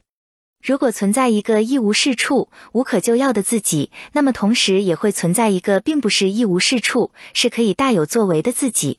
如果你能够悦纳这两种自己，认识到我就是我，所有的事情就会发生改变。例如，如果你能悦纳自己，那么即便你的收入只比现在高了一点点，你也会有相应的变化。比如，这种变化可能是胸前的装饰品变得更高级一点儿。因此，如果你能悦纳自己，你的人生将会变得完全不同。要悦纳无能的自己和大有作为的自己，你需要做一些事情。那就是在悦纳无能的自己的同时，不再认为自己是没用的，并告诉自己最终会变得大有作为。不要试图变成自己以外的任何人，接受并原谅自己就是自己这个事实。能够做到这一点，你就可以获得一个幸福的人生。虽然你没有取得世俗意义上的成功，但是你非常自由，不被任何人束缚。你是不是认为自己的价值是由其他人的评价决定的，是根据某个基准判定的呢？我可以肯定的告诉你，这种想法是错误的。实际上，自己的价值是由自己决定的。这句话有一个重要的前提：你需要全盘接受自己认为不行的部分和还行的部分。这里所说的全盘接受，并不是指认可我在所有方面都是优秀的或我是最棒的，而是认可我所有的特质，包括好的特质和坏的特质。也就是说，不要判断这个是好的自己还是坏的自己，要站在中立的角度看待自己，因为这就是我。只有拥有这样的认知，才是对自己的价值的认可。但是，如果你实在无法认可自己是有价值的，那么我还有一个独家秘诀可以教给你，那就是假设自己是有价值的，即使自己无法完全相信也没有关系。总之，先按照自己是有价值的这个假设生活着。实际上，已经有很多人尝试着按照这个秘诀去做，并且取得了一些效果。展现自己的魅力是你对自己应该履行的责任。如果你来到我面前，问我如何才能活得像自己，或者做自己想做的事情，那么我可能会对你说：是时候肯定你自己的魅力了。如果你接着反驳我：没有，没有，我根本毫无魅力，那么我可能会忍不住大吼道：不要把轻松的说法作为借口。对你来说，重要的事情是肯定自己的魅力，接受自己的价值，认可自己的优秀。不要误会。这不是一个脱口而出、随便应付你的建议。实际上，要做到以上三点是非常困难的。这三点看起来似乎含有自我催眠、自恋的意味。对于那些自我肯定感很弱的人来说，做到以上三点的难度是相当大的。因为只要你开始按照这三点建议去做，你就会在我很有魅力与我没有魅力之间徘徊。与自己做斗争是一件很累的事情。所以，人们往往倾向于选择二者中更加轻松的想法。我没有魅力，因为按照这种想法去做的话，自己既不会引人注目，也不会被人嫉妒，更不会受人指责，自己也找到了不再努力的借口。如果做出这样的选择，那么虽然从结果来看，我们可能无法朝着自己内心期望的方向前进，但是从心理负担方面来看，我们会活得相对轻松。所以，我们往往倾向于逃避接受自己很有魅力这件事。还有一件麻烦的事情是，有人认为，类似“我可不行”这样的说法体现了谦虚的美德。采取这种说法的人很容易得到对方的夸奖：“你可真谦虚”或“你一定行”。但是，即便如此，即便在大胆的肯定自己的魅力时遇到重重阻力，我仍然想对你说：不要拿谦虚当借口。你这个懦夫。发现自己的魅力，并把它展现出来吧。若想过上由自己主宰的人生，你就要肯定自己的魅力，发现自己的价值，肯定自己的魅力，并在社会上将它最大限度的展现出来。这是你对自己应该履行的责任。第十课：找到前进的力量，找到能够轻松坚持的事。我是一个做事只有三分钟热度的人，不管做什么，只要失去兴致，就容易放弃。但是有一件事，我连续做了二十年，每周都会做，那就是每周一站在报刊摊前阅读《少年 Jump》杂志，并没有人要求我这么做，但是我坚持做这件事，并且风雨无阻。如果我们要求一个对漫画不感兴趣的人必须每周一站在报刊摊前阅读《少年 Jump》杂志，这个人肯定会觉得太麻烦了。就算他不觉得麻烦，也肯定不开心。而我几乎总是在等待周一的到来，满心期待着能够站在报刊摊前阅读。看到这里，你可能想问作者究竟想说什么？我想说的就是，对于自己认为重要的事情，就算别人认为这件事做起来很麻烦，人们也能很自然地、很开心的去做。对我来说，阅读《少年 Jump》杂志不需要付出任何努力。每次阅读时要经过便利店，也不会让我感到有任何麻烦。我也不期望任何人夸奖一句：“你居然能坚持看《少年 Jump》。”我做这件事只会感到开心，因为这是自己的兴趣所在。仅凭开心这个原因，我们就能够很自然地坚持下去。它让我们能够保持微笑，并不知不觉地做完某件事。不管是什么事情，只要是做自己认为很重要的事情，你就能体会到这种感觉。所以，发现自己认为重要的事情是非常必要的。我认为，如果能找到这样的事情，并且将其作为梦想去追求，就是最幸福的事情，也是成功的秘诀。现在，与阅读《少年 Jump》杂志一样。为电子杂志写稿是另外一件能让我开心的事情。我不需要别人的督促或激励，就能很自然的想去做这件事情。找到自己认为重要的事情之后，接下来你只要在其周围寻找机会即可。然后，就像我每周一站在报刊摊前阅读《少年 Jump》杂志一样，你也可以自然的完成你要做的事情，并且坚持下去。找到你的激情触发器。当然，能让我心情大好的事情不仅有阅读《少年 Jump》杂志，还有其他事，比如吃煎蛋。前几天，老婆在做里脊酱汁饭时问我，要在里脊酱汁饭上面盖一个煎蛋吗？因为我喜欢吃猪肉，所以吃里脊酱汁饭会让我很开心。但是在听到老婆的这个问题时，我毫不犹豫的回答：嗯嗯，要要。是的，对我来说，吃煎蛋就是能让我心情大好的万能钥匙。在你的人生中，应该也有像吃煎蛋这样的事情存在吧？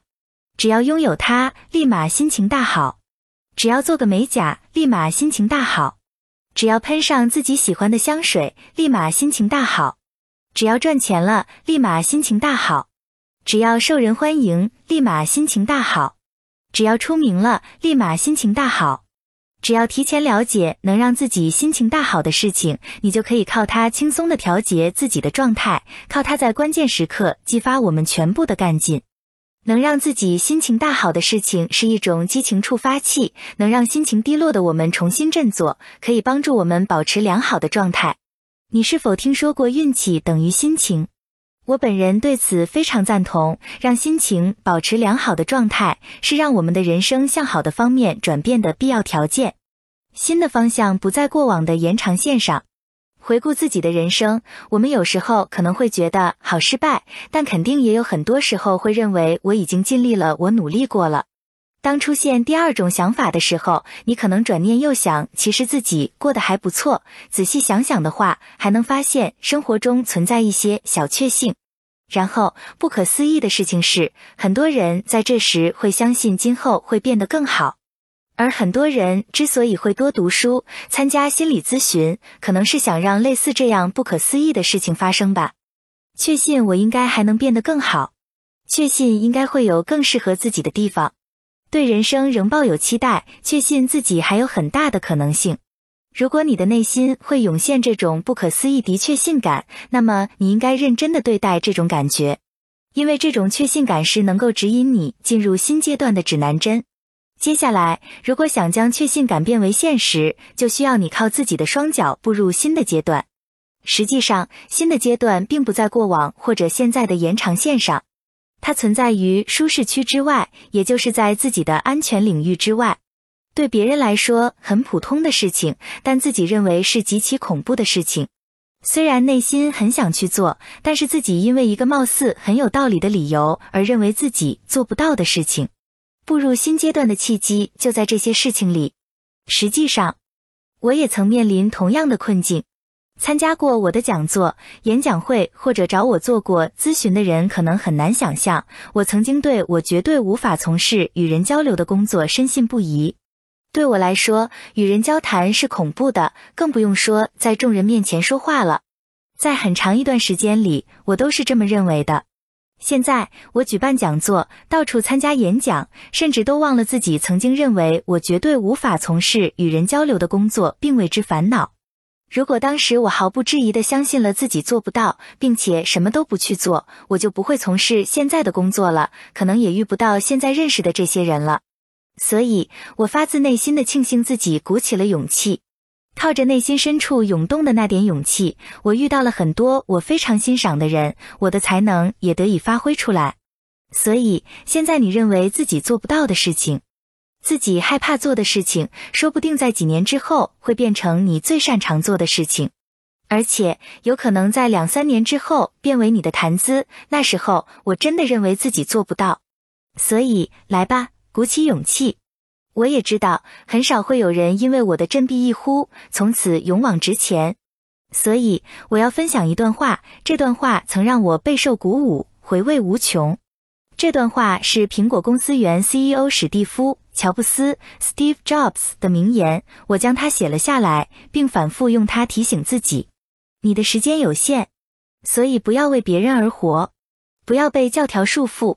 教条会把你困在别人的观念里，不要让别人的意见左右你内心的声音。更重要的是，勇敢地追随自己直觉和内心的指引。只有自己的直觉和内心才知道你的真实想法，其他一切都是次要的。对害怕的事说：“G.O. 要活得像自己，就要快速放弃做不能表明自己身份的事情。”就像我在前文说过的，在追求成功或成果的时候，我们要考虑应该做什么；而在追求幸福或追问我是谁的时候，对我们来说，更重要的是决定不做什么。这就意味着参加自己不愿意去的酒会，见自己不想见的人，加入自己不想加入的团体，这些事情都要被快速放弃。但是这里有一个很重要的注意事项：不要做讨厌的事情，而是试着去做害怕的事情。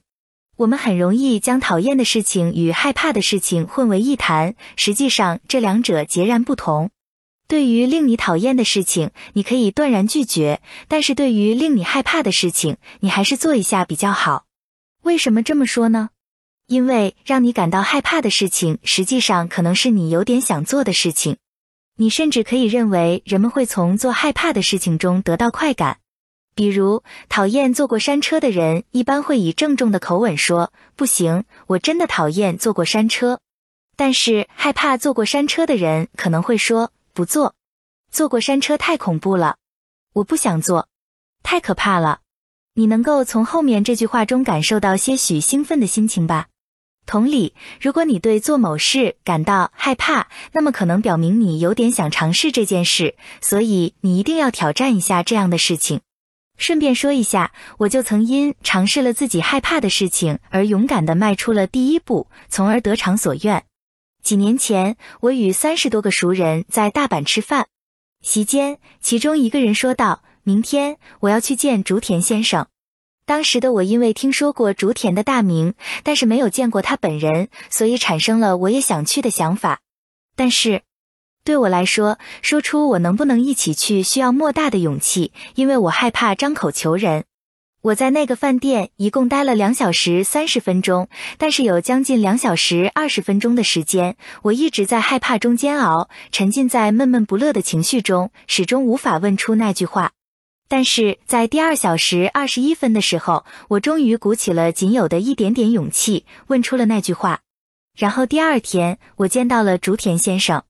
自此之后，我所结交的人的圈层和以前不一样了，事业规模越做越大。更重要的是，我的内心发生了巨大的变化。可以说，在很大程度上，那时的那一点点勇气改变了我的人生。虽然我对当时害怕的感觉记忆犹新，但是每次回想起来，我都发自内心的感谢自己鼓起了勇气。所以，如果你在为应不应该做某件事而犹豫不决，那么，我希望你有意识的辨别阻碍你做决定的原因是讨厌还是害怕。然后，如果它是自己讨厌的事情，你就无需尽全力去做了；如果它是自己害怕的事情，你就拿出勇气去尝试吧。如果你能提前为自己设定这样的处事原则，就能防止在重要的时刻犯错误。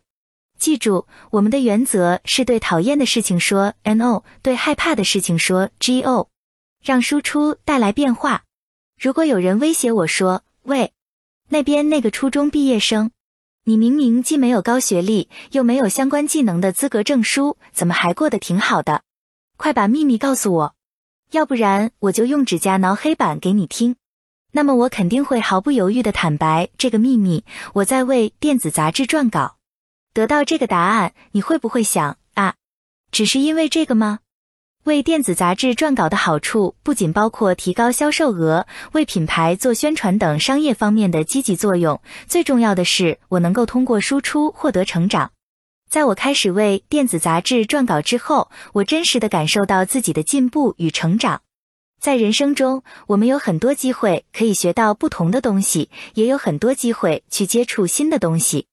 在这种情况下，我们要注意不要一味的输入，实际上随时将自己学习的东西、思考的东西进行输出，对自己的学习及成长会产生意想不到的注意。比如，有两个能力相当、年龄相仿的男人，他们都在学习同样的东西。其中一个人每天都通过向电子杂志投稿输出心得，另外一个人只是持续不断的进行输入式学习。那么，在五年不在二至三年之后，两个人的成长效果肯定天差地别。只进行输入式学习的人，与同时进行输入式学习和输出式学习的人，会走上完全不同的道路。不管你输入了多少，你真正输入的部分只有你输出的部分那么多。所以在不输出的状态下，即使你不停的输入，也不会感到满足。如果你的周围有出身类似却走上截然不同的人生之路的人，那么他们之间的差距很可能就是输出的差距。日常性的输出不仅能加快学习与成长的速度，而且有助于人们了解自己的想法和感受。每天发生的事情，自己尝试过的事情，其他人在做的事情。对于这些事情，自己有什么样的感受？自己是怎么想的？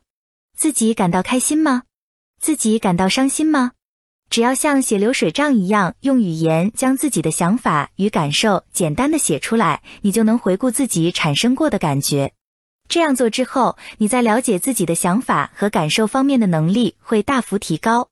这是很重要的事情，也是很难做到的事情。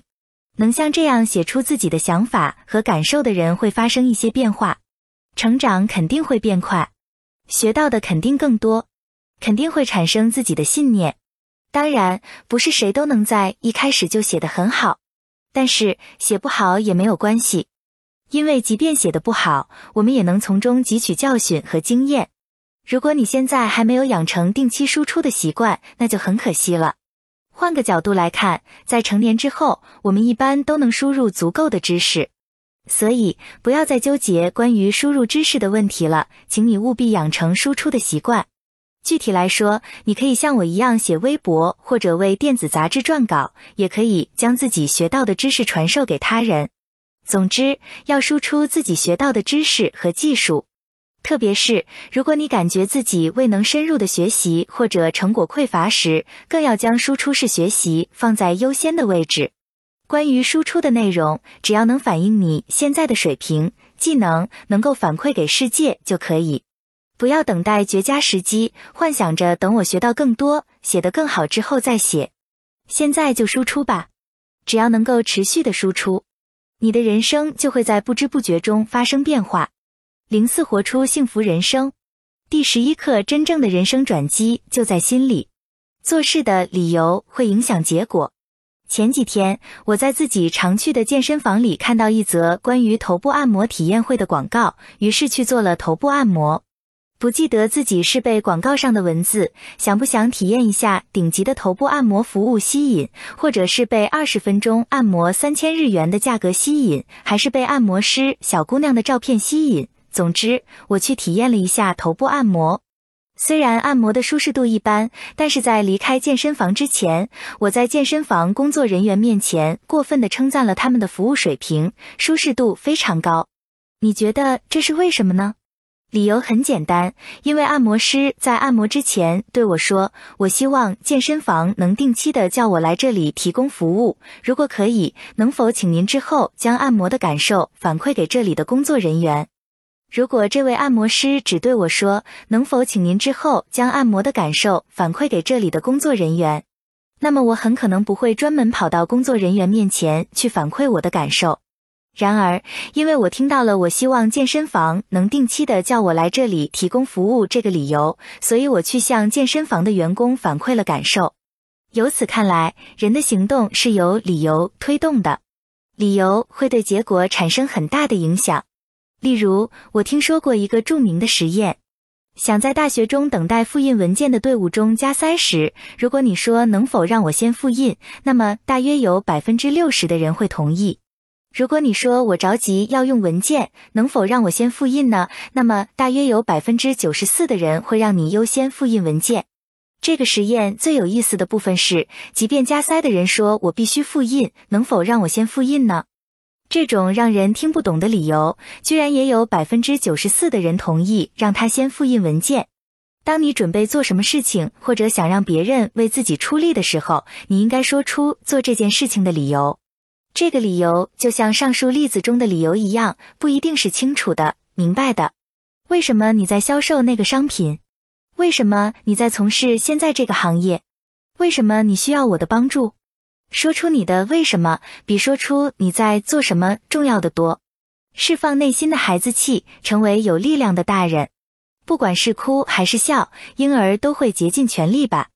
他丝毫不会考虑这么做会不会给别人添麻烦，会不会被嫌弃，或者会不会被喜欢。他全凭自己的意愿哭泣、微笑、睡觉、伸胳膊或蹬腿。当他发现什么有趣的事情时，就会任性的欢闹。在一旁照看的人常常会在不知不觉中受到感染，充满幸福感。为什么在一旁的人会感觉到幸福呢？我认为那是因为我们所有人都曾经是婴儿，都曾经拥有欢闹的孩童时期。是的，不管是什么样的成年人，都经历过孩童时期。那时候，我们看到的所有东西都是新鲜的。我们真的相信自己通过练习就能发出龟派气功，真的认为长大之后能变成美少女战士。你可能认为像这样的孩子气在自己身上已经消失了，但实际上它是不会完全消失的。如果你感觉不到它的存在，那只是因为你巧妙的把它藏了起来而已。请试着问问自己，究竟从什么时候开始，我们莫名其妙的有了大人样？究竟从什么时候开始，我们认为像孩子一样欢闹的样子很幼稚、很丢人？究竟从什么时候开始，我们认为不能随心所欲的做自己喜欢的事情？究竟从什么时候开始，我们认为必须与其他人的步调一致，不能做特立独行的事情？如果在某一刻你的脑海中浮现出嫌弃自己孩子气的一面，请你这样告诉自己：你可以做自己喜欢的事情，你什么都不需要放弃，你可以允许自己变得幸福。我会一直守护你的。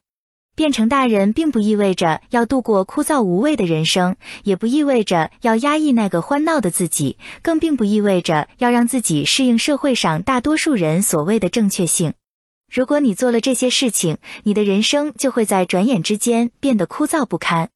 为什么这么说呢？因为在这种状态下，你只能发挥出自己一丁点儿魅力，而你大部分的魅力都是你身体里的内在的小孩所拥有的。对自己的情感保持诚实，让自己的心灵自由自在，对任何事情都抱有极大的兴趣，全力讴歌当下。只有以这样孩童般的心境去行动，你才能打动他人，才能获得成功。孩童的心是纯粹的才能与纯粹的魅力的结晶。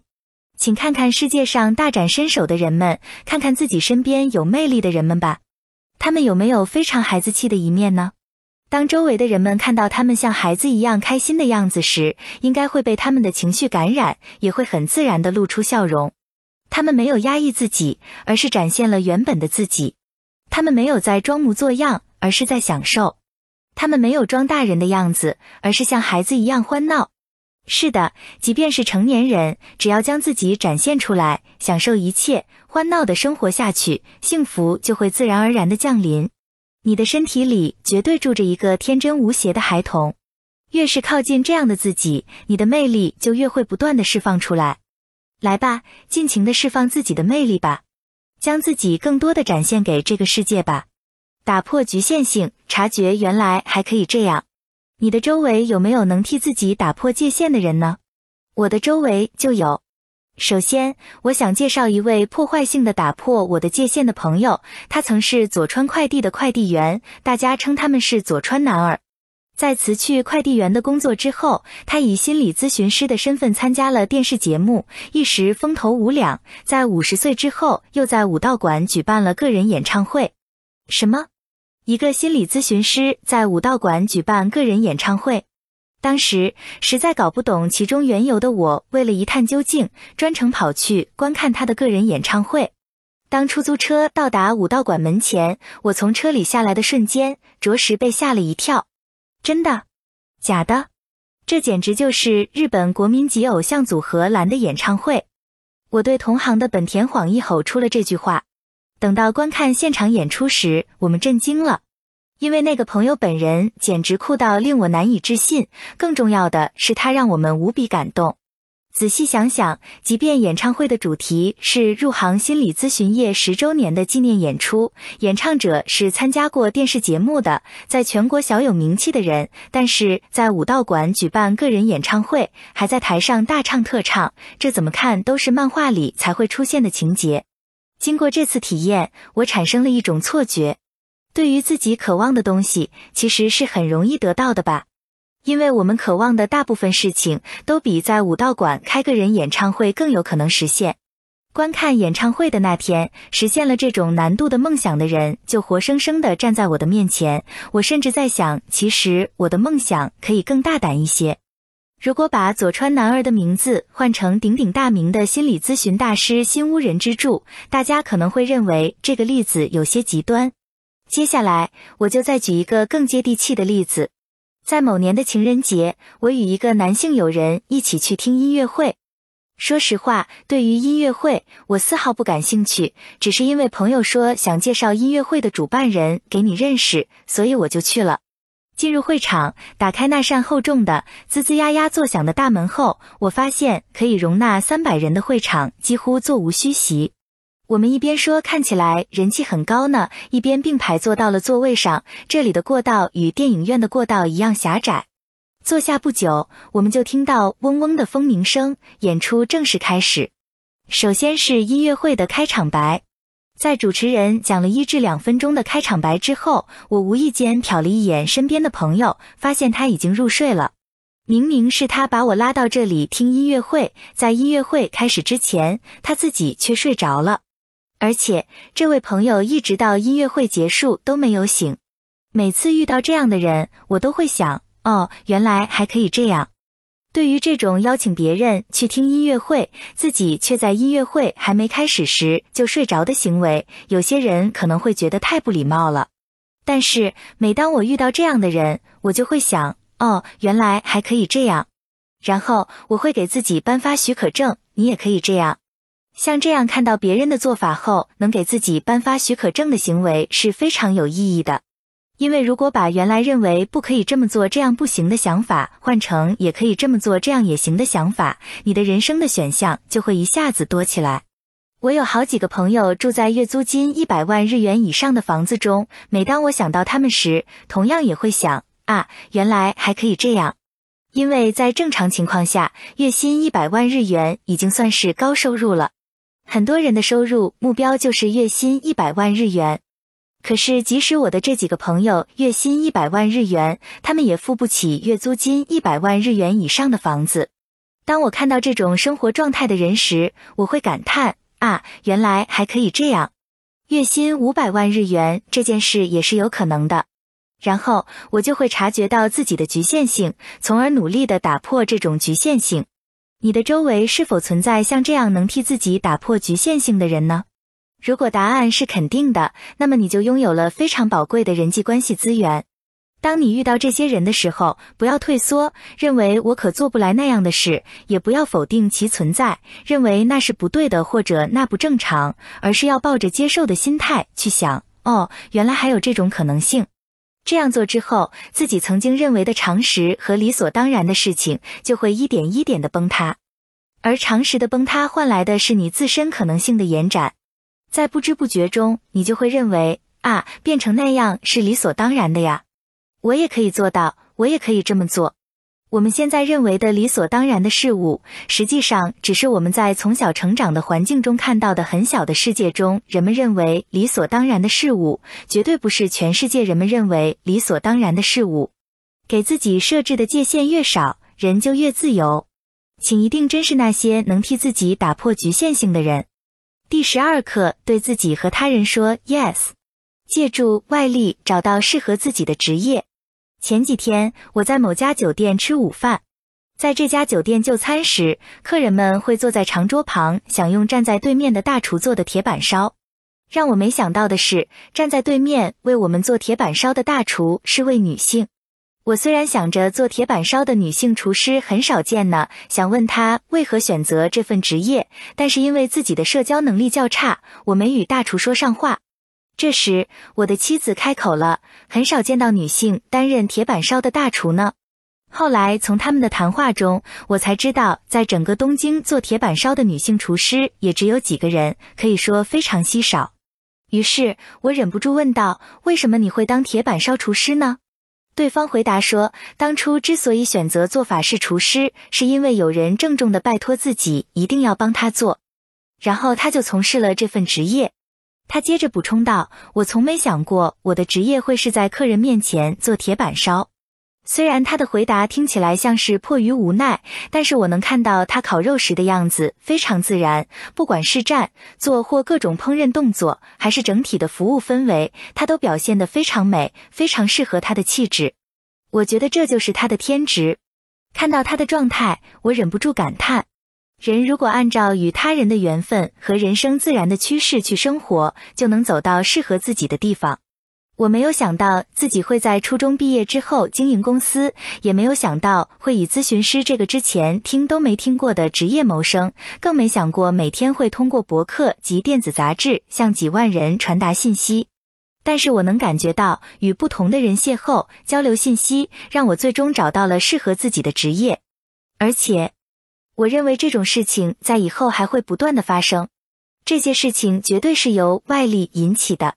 其中，我做的仅仅是下定决心，我要走上适合自己的最辉煌的舞台。为了让自己走上最辉煌的舞台，你要做的只是与自己约好我要去那里，剩下的事情就请你相信外力，并交给外力去办吧。这样做之后，外力可能会慢慢的把你带到适合自己的职业，甚至可能带你立刻获得适合自己的职业，改变对待自己的态度，人生就会大不相同。本来想做这件事，却没有付诸行动；本想坚持下去，却在中途放弃。像这样刚开始明明下定决心我一定要做这个，结果却没做到的情况，我们每个人都会有吧？我在这方面的经历数不胜数。我认为普通人一般都会有这种经历，自己对待自己的态度不同，人生就会有很大的不同。最不应该做的事情，就是因为自己没有做到的事情而自责，做不到原本想做的事情，我果然很没用。听我的，你真的不能这么想，因为持有这种态度的人，就是在把自己当成生活垃圾。如果你做不到原本想做的事情，我希望你能对自己说，有时候是会这样的。你不能因为自己没做到就自责，不管是什么原因，都不能成为你自责的理由。本来你做这件事也是为了自己，就不要再自责了。另外，对于自己知道的事情或者自己能做到的事情，我们经常给予过低的评价。明明为了这些事情一直努力到现在，却忽视自己的这种努力，或者认为这种努力没什么大不了。类似这样的想法也不可取。因为自己没做到某些事情而痛骂自己，对自己做到的事情评价过低，这些行为简直是在否定那个不断努力的自己。我想你的内心肯定在尖叫：“我一直在努力呀！”所以，请认真的对自己做到的事情进行评价吧。你在自己感兴趣的领域进行了学习，你为了了解自己不知道的事情读了很多书，你为了接近自己仰慕的人参加了讲习班。你知道治愈人心的方法，你知道生财之道，你知道与母亲和解的办法，你知道如何让客人宾至如归，你知道销售的秘诀，你相信人的可能性，你知道的事情明明是很多人并不知道的，你能做到的事情明明是很多人做不到的。你却将知道或做到这些事情当做理所当然的事情，并对自己给出了极低的评价。所以，从现在开始，请抽出一些时间，回顾一下自己知道的事情和自己做过的事情，试着摒弃对自己做出过低评价的习惯。为了学会现在你所掌握的技能或拥有的知识，至今为止，你应该已经做出了诸多努力。你投入了大量时间和资金，不断研究、付诸行动、读书、向他人请教等等。当然，在世界上既有比你能干的人，又有比你知识丰富的人。即便这样也没关系，你可以给予自己稍微高一点的评价，因为你仍然在努力呀。请你改善对待自己的态度，对自己再好一点。在高级酒店享受一杯红茶，去服务水平不错的店里做个按摩，给自己买一双可爱的鞋子或一顶帅气的帽子。偶尔让自己沉浸在对自己的认可中。第十三课：了解自己的长处，找到你能像呼吸一样自然的做到的事。我现在定期的去健身房健身。当时从跟着魔鬼教练训练后的第二天到几天之后，我的肌肉都疼得不得了。我的魔鬼教练对我的要求十分严格。在我连一个引体向上都做不起来的时候，他就对我说：“就算你只是两手抓住单杠，身体悬挂在空中也没问题，试试吧。”不管怎么努力，我做平板卧推的极限重量都是四十千克，他却对我说：“再稍微加一点吧。”明明腹肌因训练而疼痛难忍，他又对我说：“咱们再做最后一组吧。”在我叫喊不行了的时候，他仍然微笑着坚持自己的建议，似乎听不到我的话。这简直就是魔鬼教练的行径。这位教练对我说过这样一句话：“对我来说，锻炼肌肉是我能很自然的做到的事情。没想到这也能成为一份工作。”是的，这可能是很多创业者都有过的念头。像呼吸一样很自然的做到的事情，实际上有可能成为你最大的收入来源。会做饭的人可能以为谁都会做饭，会锻炼肌肉的人可能认为谁都会锻炼肌肉。能够倾听别人吐苦水的人，可能以为谁都能做到当一名好听众。但是，这种能很自然的做到的事情，有可能是你最大的收入来源。对我来说，这种事情就是咨询工作。大约两年前，我在认真的构建了一套工作系统后，开始从事咨询工作。但没过多久，我就将这个工作系统废除了。因为这份工作需要的不是一套工作系统，而是做对自己而言非常自然的就能做到的事情。我改变了业务形式，只讲一些我认为对客户有用的东西。这样做之后，客户的状况得到很大的改善，我也能做得比较轻松，所提供的服务质量与数量都大幅提升。通过这件事，我体会到，比起自己需要努力才能提供的东西，能像呼吸一样自然的提供的东西更有价值。所以，如果你认为某件事，这种事情谁都会做，所以不可能成为一份工作，人们不会专门为了这种事掏钱吧？实际上，做好这件事情就是你最大的强项，很可能就是你的生财之道。如果你能在不断获得收益的同时精进自己的技能，充分发挥自己的才能，你就能更轻松、更愉快的做好这些事。零五知道以后，人生就会发生改变的秘密法则。第十四课：定调人生节奏的六个进化。了解自己所处的阶段。你拿起这本书的原因是什么？一、因为自己的人生遇到挫折；二、因为自己是追原虫的死忠粉。我首先可以告诉你，不管是选择哪一个原因的人，都是在实实在在的进化。听到这句话，可能有人会反驳我，因为我遇到挫折，所以我没有在进化。不对，不对，正因为我在原地踏步，所以我才拿起了这本书。我在这里所说的进化有六个阶段，这六个阶段的进化不仅包括通过身体能感觉到的变化，而且包括精神层面的变化。如果能够了解自己处于哪个阶段，然后采取对应的行动，你的人生就会快速的朝着顺遂的方向发展。在六个进化阶段中，其中有四个会发生在我们的日常生活中。在感觉到自身的进步时，我们就处于开始进化的阶段。此时，人们可以很容易的通过发起挑战实现目标、改变环境，这样的阶段就是开始进化。度过这个阶段之后，新化阶段就到来了。在这一阶段，我们会遇到很多难以克服的困难。我们可以以新化阶段为契机，好好的面对自己，然后到达深化阶段。然后在彻底的面对自己之后，我们就能慢慢的看清真实的自己。此时，我们就会到达真化阶段。之后，我们会找到自己原本想做的事情，和感觉到自己被邀请进入新的阶段——新化阶段。在这一阶段，我们能遇到新的自己。经历了这四个阶段之后，你就会迈上人生的新台阶，然后会在新阶段重新开始进化。我们的人生遵循这样的规律，在四个进化阶段中，人的肉眼可见的进步只有第一个进化阶段，所以人们才会在很多时候感觉自己是停滞不前的，并为此感到烦闷。其实，在看不到进步的阶段，人也是在切切实实的进化着的。我希望你首先能认识到这一点。在任何时候，我们肯定是处于其中某一个进化阶段的，因为我们时时刻刻在变化着。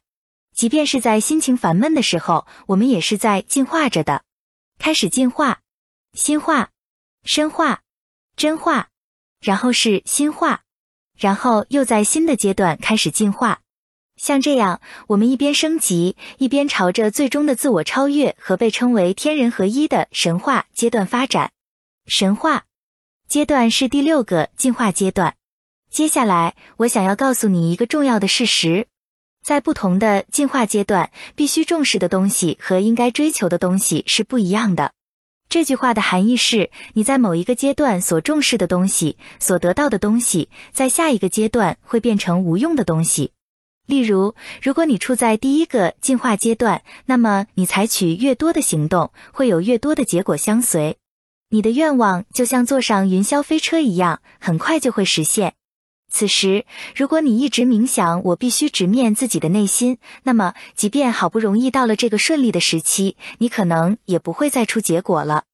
反之，当你处在深化阶段时，如果你认为不管它了，先行动起来，在没有认真分析问题的情况下贸然行动，结果当然不会如你所愿。所以，我们需要了解自己所处的阶段，分辨在这一阶段自己应该行动，还是应该认真面对自己的内心。在进入新的阶段时，人们可能会隐隐的感到，哦，情况变了，或者好像与以前不太一样了。但是，往往会坚持采取前一个阶段的做事方式。令人感到意外的是，这样的人还挺多的。特别是对那些曾经帮助自己克服难题的方法，人们很难舍弃，也不愿舍弃。那个方法曾经帮助了我，幸亏尝试了那个方法，我现在才会感到轻松。因为这样的方法是你的成功经验，所以难以弃之不用是理所当然的。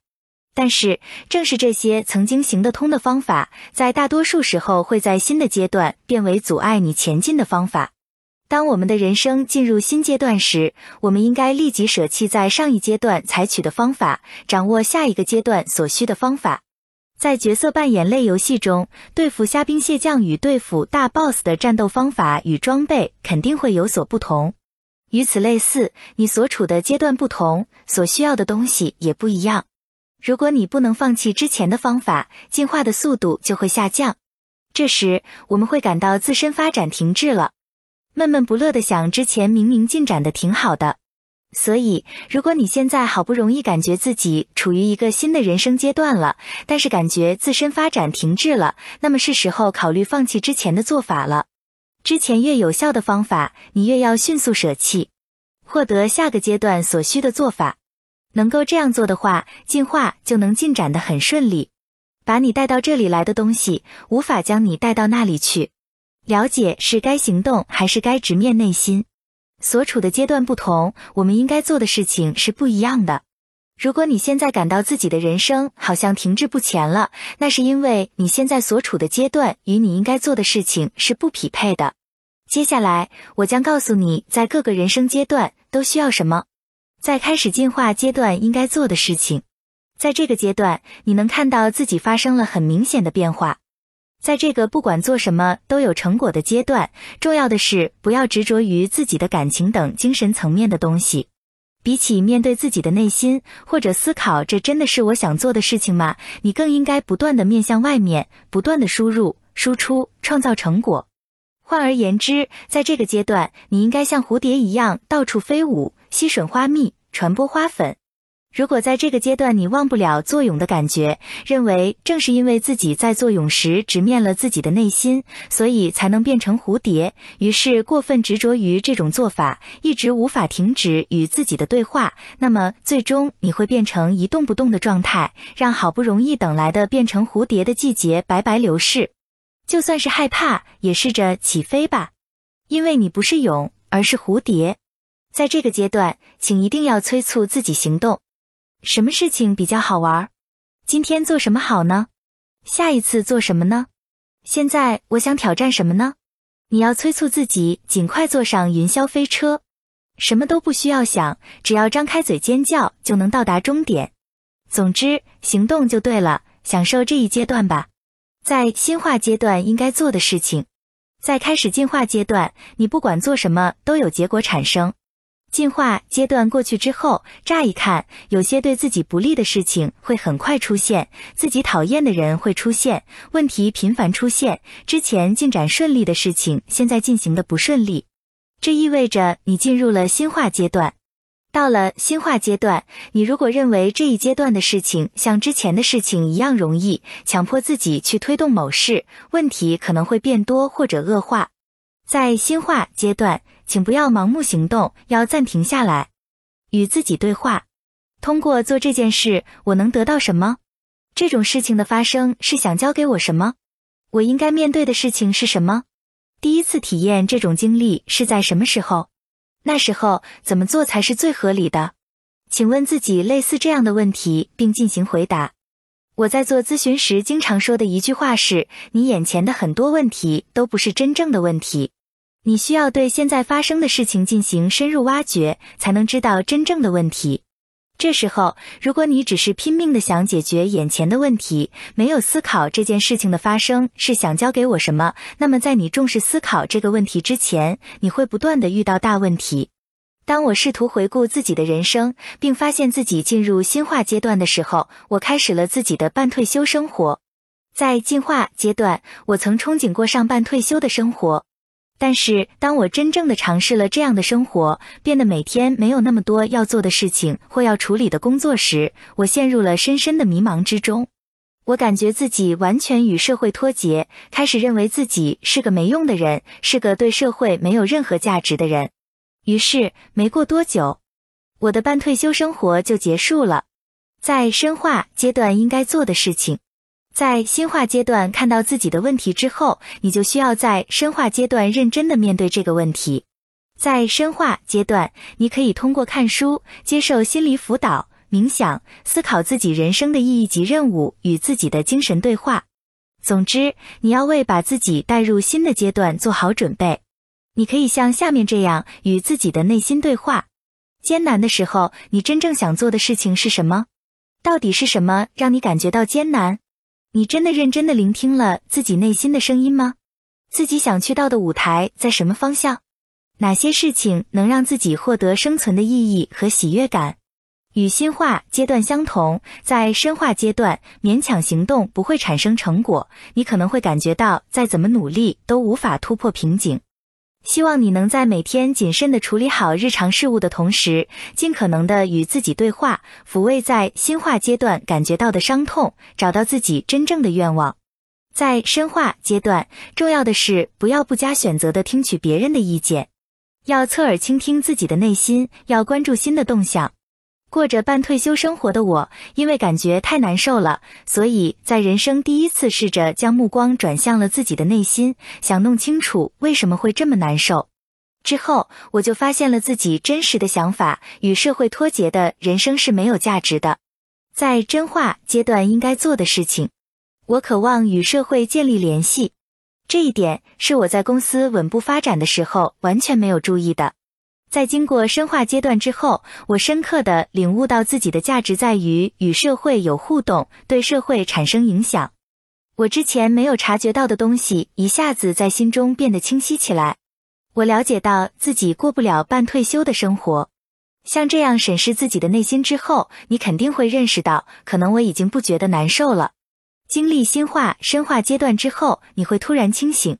这就与日本动漫《龙珠》里每次遇到生命危险或者同伴有危险时，孙悟空的战斗力就会大幅提高的道理是一样的。不经历无比难受的时期，我们的人生战斗力就不会提高，也无法进入下一个阶段。当你的内心不觉得难受时，你就可以进入真化阶段。此时，你就能看清楚自己想做的事情，感觉自己做什么都能成功，想要闯入新的阶段。如果你已经进入真话阶段，就不要进一步追问自己想做的事情是什么了，而要与自己对话，催促自己快速的行动。从现在开始，你想用什么方法做什么事情？来吧，想象如何才能走向期望的方向。只有现在的自己才能获得的东西是什么？为了能切实的执行行动，请对今后要展开的行动进行模拟练习。在真化阶段，你之前使用过的旧方法肯定无法发挥作用。例如，你可能会因为事业的规模扩大而不得不委托他人帮忙打理；你可能会为了尝试新的东西而不得不对工作进行梳理。这是一个为了实现新的期望而准备的阶段。是的，在真化阶段，你需要为再次乘坐开始进化的云霄飞车做好准备。如果你说，虽然我在真化阶段看清了真实的自己，但是因为害怕而无法为开始进化采取行动，那就太可惜了。这时候，你应该毫不犹豫地坐上这辆车。到了真化阶段，如果你仍然坚持关注自己的内心世界，你就会因为好像领悟到了什么一样而心情舒畅。这里需要特别注意的是，如果你站在完人的视角去看待万物，最终会变成一事无成的人。第十五课：发现真实的自己。眼前的问题只是假象。除了六个进化阶段的规律，在我们的生活中还有一个适用范围很广的规律。我一直在利用这个规律提供咨询服务。陷入烦恼中的人、停滞不前的人、诸事不顺的人，基本上都是朝着相同的目标采取相反的行动的人。例如，有个人想着我想做一份自己喜欢的台前工作，实际上却害怕从公司辞职。这时候，你觉得这个人的内心在想什么事情呢？想着我想做一份自己喜欢的台前工作，却无法从公司辞职的人，可能会在无意识中想着我不想从公司辞职。不辞职的好处包括可以过着平凡的生活，不会太过于忙碌等等。进一步说，不想辞职的人真正的愿望或目标，可能是想让家人幸福。眼前的问题只是假象。当人们意识到隐藏于假象背后的真正的目的之后，大部分人会认为眼前的事情根本不值一提。而且，当人们为了实现真正的目的而付诸行动之后，眼前的问题就会很自然的得到解决。之前为了实现同一个目的采取相反的行动的较劲儿的状态会消失，随后人们就能发挥极大的能量。内心的冲突其实是在帮助你。虽然仅靠自己是很难领悟这个道理的，但是采用合适的方法后，自己还是可以领悟到的。一个合适的方法就是将自己想做的、看起来积极的行动与看起来消极的行动进行比较，深入的分析其各自的好处。如果你现在烦恼的事情是害怕站到台前工作，那么请你分别深入分析站到台前工作和不站到台前工作的好处。这两者肯定存在共同点。例如，我的一个客户曾面临这样的情况，想在台前工作却做不到。我对这种情况进行了如下分析：站到台前工作的好处，能够试着挑战自我，可能实现多年的梦想，能传播自己的想法，能让很多人获得快乐，自己也能拥有灿烂的笑容。不站到台前工作的好处，能够珍惜与家人在一起的时间。因为工作不起眼，所以自己不会受到批评，有精力培养孩子，能与家人待在一起，孩子、丈夫与我都会很快乐、很幸福。这两种情况的共同好处或目的就是自己与周围的人都能快乐。当这位客户发现自己真正的目的是让自己和别人都快乐的时候，他感到非常幸福。之前为了是否应该站到台前工作而深陷烦恼的他。开始思考对于实现共同的目的或好处，为了让自己与周围的人都能快乐，最重要的事情是什么？后来，他找到了适合自己的道路，只要按照自己的节奏，尽力兼顾工作与家庭就好了。他的选择似乎显得有点无奈、消极，但是这样选择之后，他就可以面向同一个目的地努力前进了。这当然会比之前更节省精力，也能产生结果。实际上，根据这位客户之后的反馈，他这么做之后，工作越来越顺利了。同时，他也能给予家人更多的关爱，每天生活的更为充实。怎么样？听了这个案例的你，有没有一种恍然大悟的感觉？是的，对于同一个目的，采用不同的方法，就像是向着相反的方向踩油门一样。那么，朝着自己想前进的方向将油门踩到底。就相当于用尽全力向着相反的方向踩下刹车一样。这么做的话，车当然是不会动的。但是因为自己将车的功率调到了最大，所以只会感到疲惫，且抱着为什么车动不了的疑问一直烦恼下去。换而言之，对这位客户来说，不管是朝着站到台前工作的方向踩油门，还是踩刹车，都是为家人变得幸福而踩下的。是的，这就是矛盾。矛盾就是这么个原理。当自己的内心出现矛盾时，矛盾双方对自己都是有好处的。一方的好处就像踩油门，另一方的好处就像踩刹车，用于提醒你方向错了。因为油门与刹车都被踩到底了，所以你会想做却做不到，最后让你身心疲惫。这时候，你首先要探究踩下油门的原因和踩下刹车的原因。就像上文介绍的例子一样，对自己内心的矛盾寻根究底，了解到矛盾双方的出现完全是因为相同的原因及相同的目的，这一点非常重要。然后你要了解那个相同的真正的目的是什么。这样一来，采用了完全相反的方法的两个自己就能够坐到一起，商量如何到达同一个目的地，然后你就能够很好的使用油门与刹车了。着眼于积极因素，发现你的幸福。我通过咨询工作及研讨会，完全确信了一件事：所有的行动都是从爱出发的。不管是什么样的情况、行动或事情，如果你寻根究底，肯定能发现同时踩着刹车与油门的矛盾情况，而且这些矛盾最终会指向同一个目的——爱。这句话在很多情况下是正确的，阅人无数的我坚信这一点。我并不是在自我夸耀，而是在看过很多事例之后，越来越相信这个事实。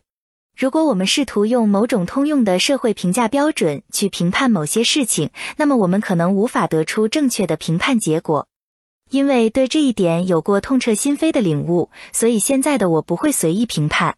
这个好，那个不好，那个是好事儿，这个是坏事儿，那个人挺好的，这个人不行。不知道从何时开始，我就不再做类似这样非黑即白的判断了。也可能因为我是这样的人，所以客户才能放心的把自己的烦恼说出来。如果你对沉迷于某事或者某些现实事物感到痛苦，或者你身边有这样痛苦挣扎的人，那么你不应在背地里责备他人，也不应该抛弃这样的自己或者他人。你可以试着思考这几个问题：自己这个人为什么这么做？自己这个人的爱是什么？希望你能察觉到，你认为的自己的缺点以及你否定自己的地方，实际上都有利于实现你的真正愿望。你想通过处在不行的状态中实现什么愿望？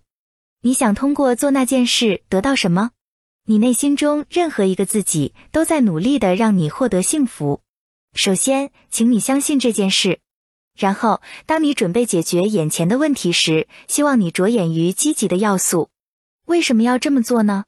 原因有二：冒号一是其中应该有积极的因素存在；二是避开危险是人类的本能。在这种本能的干扰下，人们很容易只关注消极的因素。原本选择那么做的好处，正是将你带到真正的目的地的有利因素。所以，当你认为眼前的问题正在阻碍你进步的时候，请将重点放在这个问题能给你带来的好处上。大胆活出自己，只要你大胆的活出自己，就会有更多的人特别喜欢你、称赞你，也一定会有更多的人批评你、轻视你。很有意思的是，这两种人都会增加，这又是一种同时踩油门与刹车的现象。也就是说，你活得越像自己，就越能发挥自己的领导力；你越耀眼，就会对越多的人造成影响；你越这么干，就越会出现以下情况：你受到很多人的称赞、支持；你被很多人批判、轻视。这时，如果你试图回应支持自己的人的期待，或者想办法让批评自己的人满意，你就很容易迷失自己。正因为如此，在发挥自己的领导力时，你更要注重自我的感觉，保证事情不会偏离正确的方向。而且，希望你记住，称赞可能会起到批评的效果，批评也可能会起到称赞的效果。在受到称赞与支持之后，你可能会觉得必须回应这些人的期待，可能会因此变得不自由，或者因为变得自大而失去朋友，不再听得进去别人的意见，最后导致自己的视野变得狭窄，还有可能执迷于获得称赞与支持，再也无法活得像自己。反之，在被批评或者轻视之后，你可能会被激发出勇气，想证明自己，之后能量喷涌而出，或者意识到现在也很幸福，或者因为听到不同的观点而让视野变得更广阔，胸襟变得更宽广。你看，像这样的情况，称赞与批评岂不是产生了相反的效果了？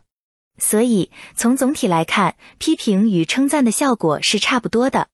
重要的是，影响力越大的人，越要注重自己的感觉。后记，你可以成为你想成为的人。感谢您坚持读完本书。虽然我在本书中表达了很多想法，但是我的话与那些伟大的老师们所教授的商务经营理念、思维模式等完全不同。那些有一定的立场、需要维护自己形象的人们说不出来的亮话，对形象和立场毫不在意的我，反而可以说出来。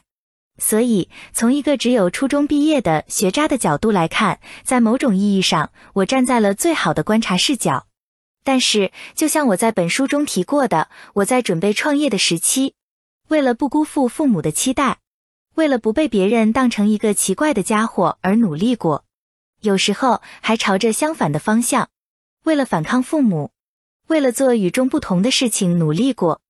现在回想起来，我也曾将自己带入各种角色中，摇摆不定的生活着。对过去的自己，我只想说一句话：你可以成为你想成为的人。现在这个开放的时代，人们多元的思维方式、包容的文化、丰富的信息，都好像在鼓励我们每个人成为你想成为的人。人生就是自己与环境共同创造出来的东西。比如，如果我生在巴西，长在巴西，那么就算我还是垂圆虫，我也应该会过着与现在截然不同的人生，拥有完全不同的人格，跳桑巴舞的水平应该比现在高出一些。为什么会这样呢？原因就是理想的自己是由自己与环境这两个要素决定的，是自己给自己带来变化，并在改变环境的同时，不断创造着理想的自己。之前有一位梦想成为吉卜力动画工作室的歌手的人参加了我的讲座，在我说了为什么不能成功之后，他给自己颁发了许可证。嗯，有可能成功。后来听说他在参加商务培训时，偶然遇到了吉卜力动画工作室的相关人员，与宫崎骏取得了联系。今后说不定什么时候他就能见到宫崎骏本人，得到唱歌的机会。在现在的时代。人们能够轻松的获得自己想要的东西，人们可以住在自己喜欢的地方，人们可以以便捷的方式、便宜的价格出国旅游，人们可以立即面向全世界做生意，人们能通过上传做自己喜欢的事情的视频获得收入，人们可以方便的学到很多人的思维方式。现在是一个无比自由的时代，在这个时代生活着的我们。难道不认为整个环境都在向我们发送“你可以成为你想成为的人”这样充满爱的信息吗？请你一定要对自己重复说出这句话。能做到这一点，很多很了不起的事情就能够发生，因为我们就处于能实现这些了不起的事情的时代，因为我们就处于能实现这些了不起的事情的环境。你可以成为你想成为的人。希望这本书会让你获得全新的开始。追原虫。自我更新实践手册，Part 已养成舍弃的习惯，舍弃旧规则。如果现在的你想要进入人生的新阶段，却总是感觉进展不顺利，那么你需要的是与之前不同的，甚至是与之前背道而驰的新方法、新规则。舍弃以往的成功模式，或许会让你感到恐慌，但只要从小事做起，就能够逐渐养成舍弃旧方法、旧规则的习惯。舍弃应该，你是否觉得自己的人生中有很多应该做或必须做的事情？这些应该并不能帮助你，相反，他们时常暗示你你不够好，他们会消耗你的能量，让你变得越发消沉。现在就把你觉得应该做的事情全部罗列出来，然后彻底忘记吧。舍弃要对自己说过的话负责的习惯。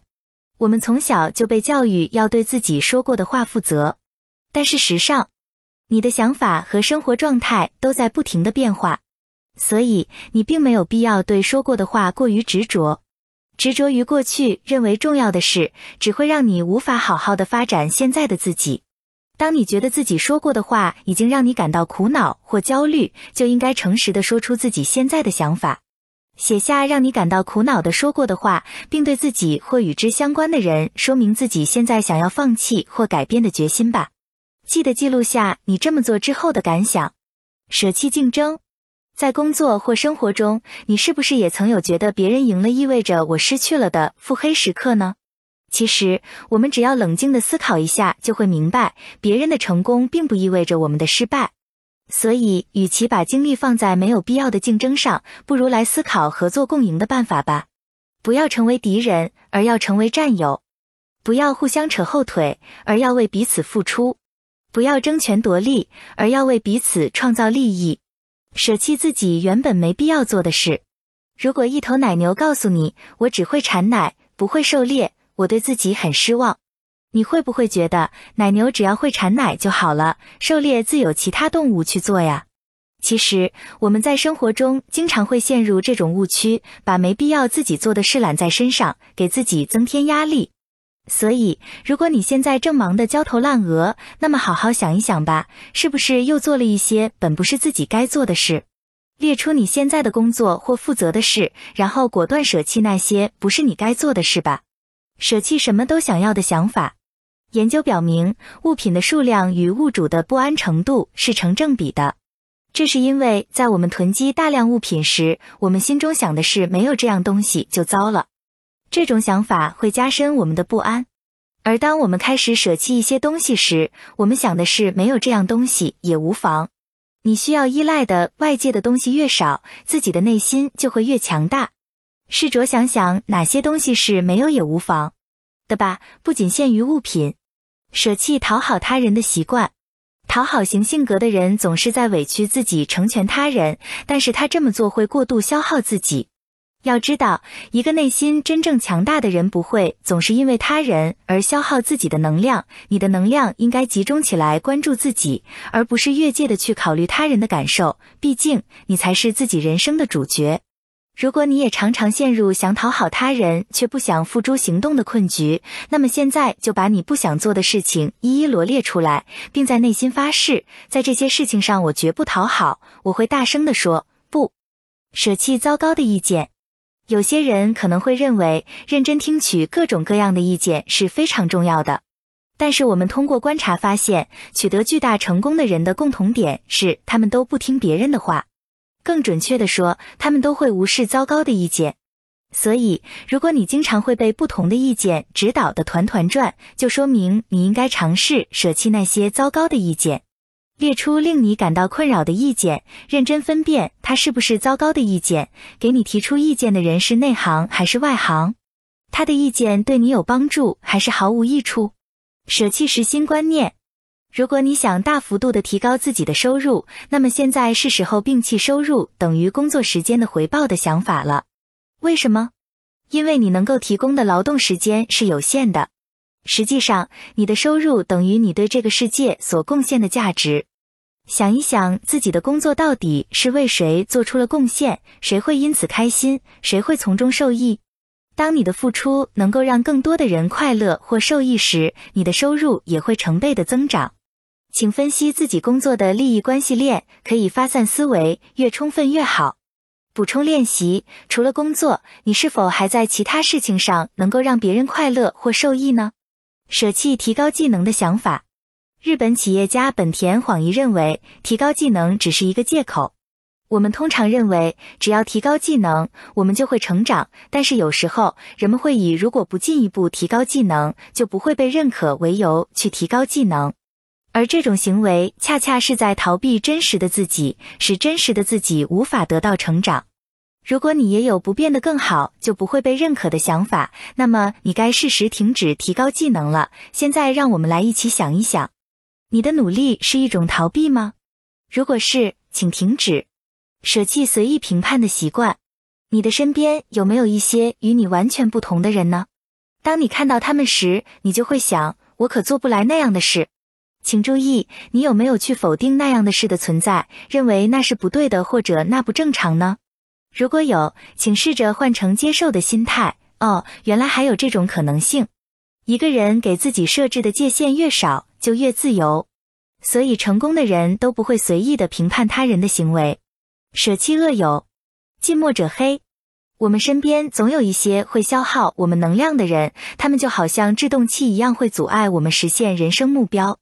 因此，舍弃那些总是否定我们的朋友吧，舍弃总是喜欢埋怨的朋友，舍弃总是爱抱怨的朋友，还有那些总是愤世嫉俗的朋友。现在就把你的朋友全部罗列出来，分析哪些人对你有益，哪些人在拖你的后腿。舍弃挑剔的习惯。通常挑剔别人的人，都是因为看到了自己的缺点在他人身上的映照，就像总是说别人吝啬的人，自己就是一只铁公鸡一样。所以，舍弃挑剔的习惯，试着想想，之所以你会挑剔别人的缺点，是不是因为自己的身上有关联的缺点呢？请把你挑剔别人的缺点全部罗列出来，尝试从自身的角度出发解决这些问题，并记录下你的感想。舍弃无谓的忧虑。马克·吐温曾经说：“我总是担忧未来，担忧未知，可是大部分从来不会发生。”正是如此。同时，无谓的忧虑还会令我们萎靡不振，不仅不能改变过去或影响未来，还会让我们丢掉此时此刻。所以，让我们舍弃无谓的忧虑，将注意力都放在我们能够解决的问题上吧。把自己担忧的事情全部罗列出来，看看哪些是可以当下就去解决的，并把那些我们不能解决的忧虑统统丢掉。舍弃舒适区。人们常说，舒适区没有惊喜，跳出舒适区才能实现突破。但是，该如何跳出舒适区呢？这里有一个简单的办法，那就是对害怕的事说 “go”。例如，有个人很害怕和外国人交流，因为他觉得自己的英语发音不准，可能会出丑。他的舒适区就是躲避外语交流，而他跳出舒适区的办法就是去尝试多用英语交流。好了，现在轮到你来列出让自己感到害怕的事情了，并且鼓起勇气去挑战它吧，能够轻松且愉快的放手。才能拥有顺利的人生。Part 二：养成了解自己的习惯，了解自己真实的需求。人们得不到想要的最大原因在于他们根本不知道自己真实的需求。如果你的朋友对你说“我想吃除拉面之外的东西”，你会不知道该怎么办吧？同样，我们在思考自己的生活时。也要尽量摒弃我希望过上没有不安的日子，或是我希望在不一样的环境中重新生活的想法，而要将之换成明确的目标。这里有几条帮助你获得明确目标的建议，你可以试试从中找到自己的答案，了解自己行动的方向。人们得不到想要的，还有一大原因就是他们把精力放在了错误的努力方向上。比如，你想打棒球，你需要问问自己。打棒球是为了增强体魄吗？打棒球是为了成为职业选手吗？打棒球是为了获得心仪女生的关注吗？你的目标不同，匹配的行动就要不同。如果你是为了获得心仪女生的关注，你会选择在她看不见的地方练习吗？如果你一直在努力，却觉得离目标越来越远了，是时候检查一下自己是不是把精力用在了错误的方向上。了解自己的角色。我们每天都在扮演着不同的角色，如领导、员工、父母、子女、朋友、对手等等。通过了解自己的角色，我们能够很容易的看清自己，并找到生活的主次和目标。请你按照重视度依次排序，看看哪个角色对你来说最重要，并找一找这些问题的答案中有没有共同点。了解自己的优势，在优势最强的方面才能取得最大的进步。学的最多、进步最快、发展最快的方面，永远是你优势最强的方面。如果你在追寻目标的过程中遇到障碍，而这些目标又在你的优势范围内，那么你越过障碍的速度会是最快的。优势就像一个威力放大器，可以让你的威力大大增强。那么，我们如何发现自己的优势呢？这里有一个 SIGN 法则，可以帮助你快速锁定自己的优势。S 代表成功，Success，在做此事的过程中，你会感到很充实、很高效。I 代表直觉，Instinct，在做此事之前，你已经充满了期待。G 代表成长，Growth。在做此事的过程中，你的求知欲很强，非常专注。N 代表需求，need。做完此事之后，你会感觉很有成就感和真实感。填写下页的 sign 表格，找到你的优势吧。了解自己的劣势。之所以要清楚自己的劣势，是因为你不知道什么时候这些劣势会跳出来妨碍或者伤害你。但是，如果你能了解这些劣势，并把这些劣势一一标注出来，就能够采取相应的措施，尽量免受侵扰。我们还是使用 SIGN 法则整理自己的弱势。S 代表无法成功，你总是无法完成这一类问题，或者总是在这一类问题上栽跟头。爱代表缺乏直觉，你对他感到厌恶，会想方设法的避开他。惧代表缺乏成长。当你在做这件事的时候，只想着快点结束，你对这件事没有好奇心，也不想提高处理它的能力。嗯代表缺乏需求。做完之后，你只会感到疲惫、空虚或挫败。了解自己的战场。属于你的战场应该是你能够扬长避短的地方。如果你对现在的工作或生活感到迷茫，没有盼头，那就有必要确认一下自己是否走进了不属于自己的战场。在这个月中，你有多长时间在发挥自己的优势？有多长时间总是在处理自己劣势方面的问题？然后思考有没有办法改变现状吧。了解自己所处的阶段。我们的人生时时刻刻都在进化，进化到了不同的阶段，所要采取的行动自然不同。如果你现在感到自己的人生好像停滞不前了，那是因为你应该做的事情与所处的阶段是不匹配的。现在对照你所处的阶段，看一看你是否需要改变做法，并记录下你改变做法后的感受吧。了解自己内心的矛盾，当自己的内心出现矛盾时。实际上，矛盾双方都是对自己有好处的。一方的好处就像是踩油门，用于提醒你要加油；另一方的好处就像是踩刹车，用于提醒你超速了。因为同时踩着油门和刹车，所以你会想做却做不到，最后身心疲惫。这时，你需要去探究踩下油门的原因和踩下刹车的原因，然后找出他们共同的目的。这样一来，采用了完全相反的方法的两个自己就能够朝着一处使力了。写下你心中矛盾双方的好处，然后找出他们共同的目的吧。Part 三：养成悦纳自己的习惯。关注自己，关注意味着聚焦、敏锐地体察自己的需要与情感。真正的关注是指你时时刻刻都能感受得到自己，而不只是在自己出现问题的时候。只有学会关注自己。你才能发现自己身上更多的潜能，也才能够更迅速的用让自己舒适的方式去处理问题。请每天给自己一点时间，摒弃陈旧的观念与轻蔑的态度，深入的思考并真诚的回答。接纳自己，接纳是无条件的，即使我们不赞同自己的某一部分，也要肯定其存在。在更多的情况下，无条件接纳能够让你变得更高效、更快乐。欣赏自己。欣赏加深了接纳，我佩服自己，为自己高兴，我重视自己，我尊重自己，我承认自己全部的潜力，我欣赏自己的独特性。我们需要诸如此类的鼓励，才能实现个人的价值，树立自信心。受到一些家庭文化和社会习俗的影响，现在很多人不会鼓励自己。如果你时常忘了为自己鼓掌，现在就大胆地写下所有你认可的自己的优秀品质和你曾经获得的成功，并为自己喝彩吧。肯定自己的魅力，并在社会上将它最大限度地展现出来，这是你对自己应该履行的责任。宽恕自己，我们必须接受自己并不完美，我们也无法达到完美的境界。接受自己的不完美，这才是人生的最高境界。因此，不要再对自己那么苛刻了，这是我们失去幸福的主要原因，也是我们永远找不到满足感的主要原因。宽恕自己，并不意味着不分析自己所犯的错误。我们要尽全力改正自己的错误。如果这个错误不在自己可控制的范围之内，我们就要乐观的接受、放下，答应自己以后不再犯同样的错误，取悦自己。我们应该放在第一位去重视的人，或最应该取悦的人，既不是父母或子女，也不是重要的伙伴，而是我们自己。因为人只有先让自己开心，给予自己足够的关爱之后，才能真正的爱别人。想要变成容易取悦自己的人是有诀窍的。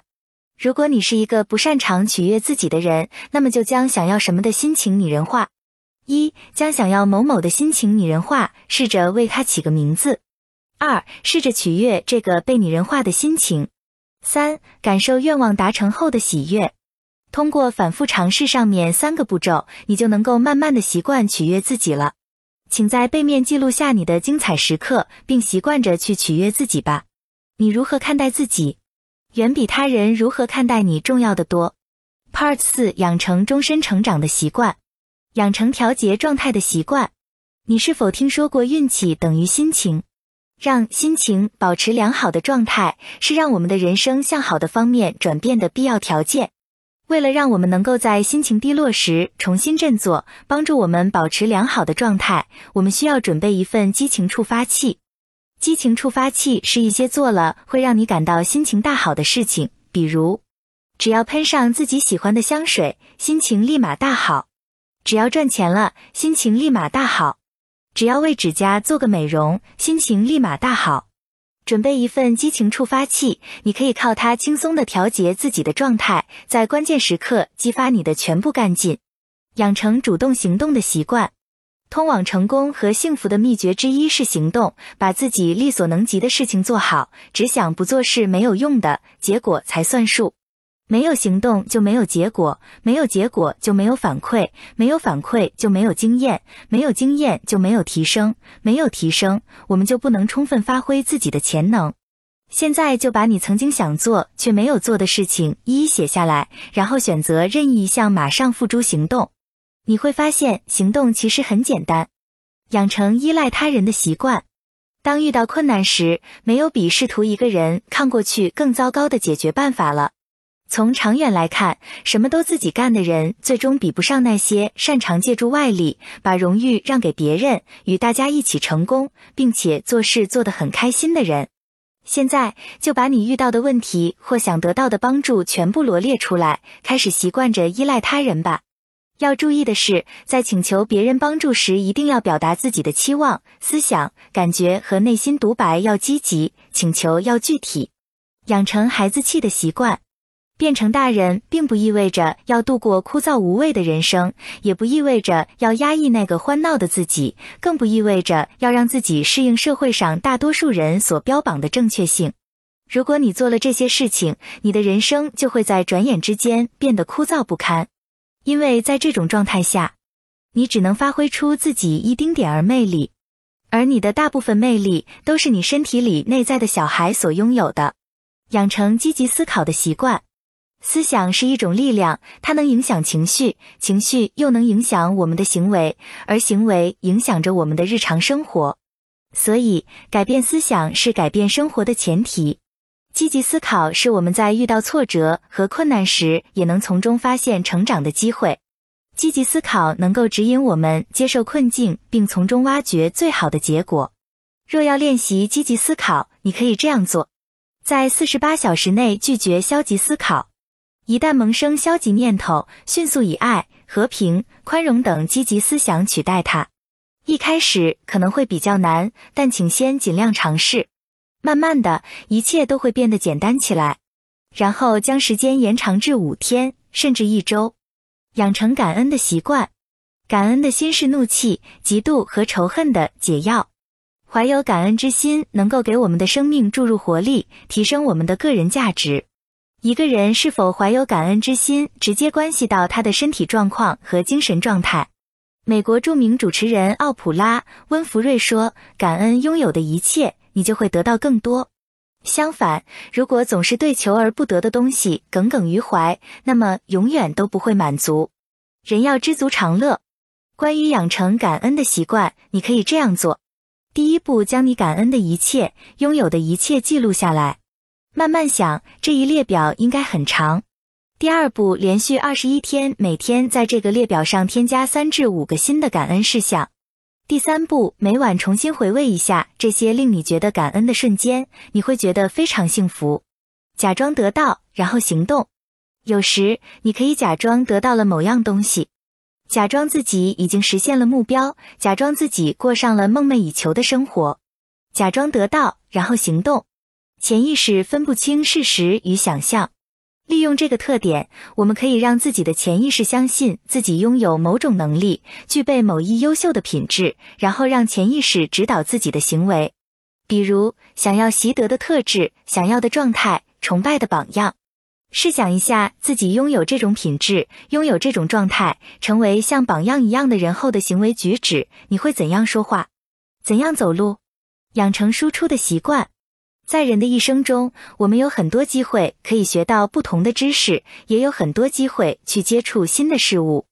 在这种情况下，我们要注意不要一味的输入，要记着将自己学到的知识、思考的想法进行输出。实际上，不管你输入了多少，你真正输入的部分只有你输出的部分那么多。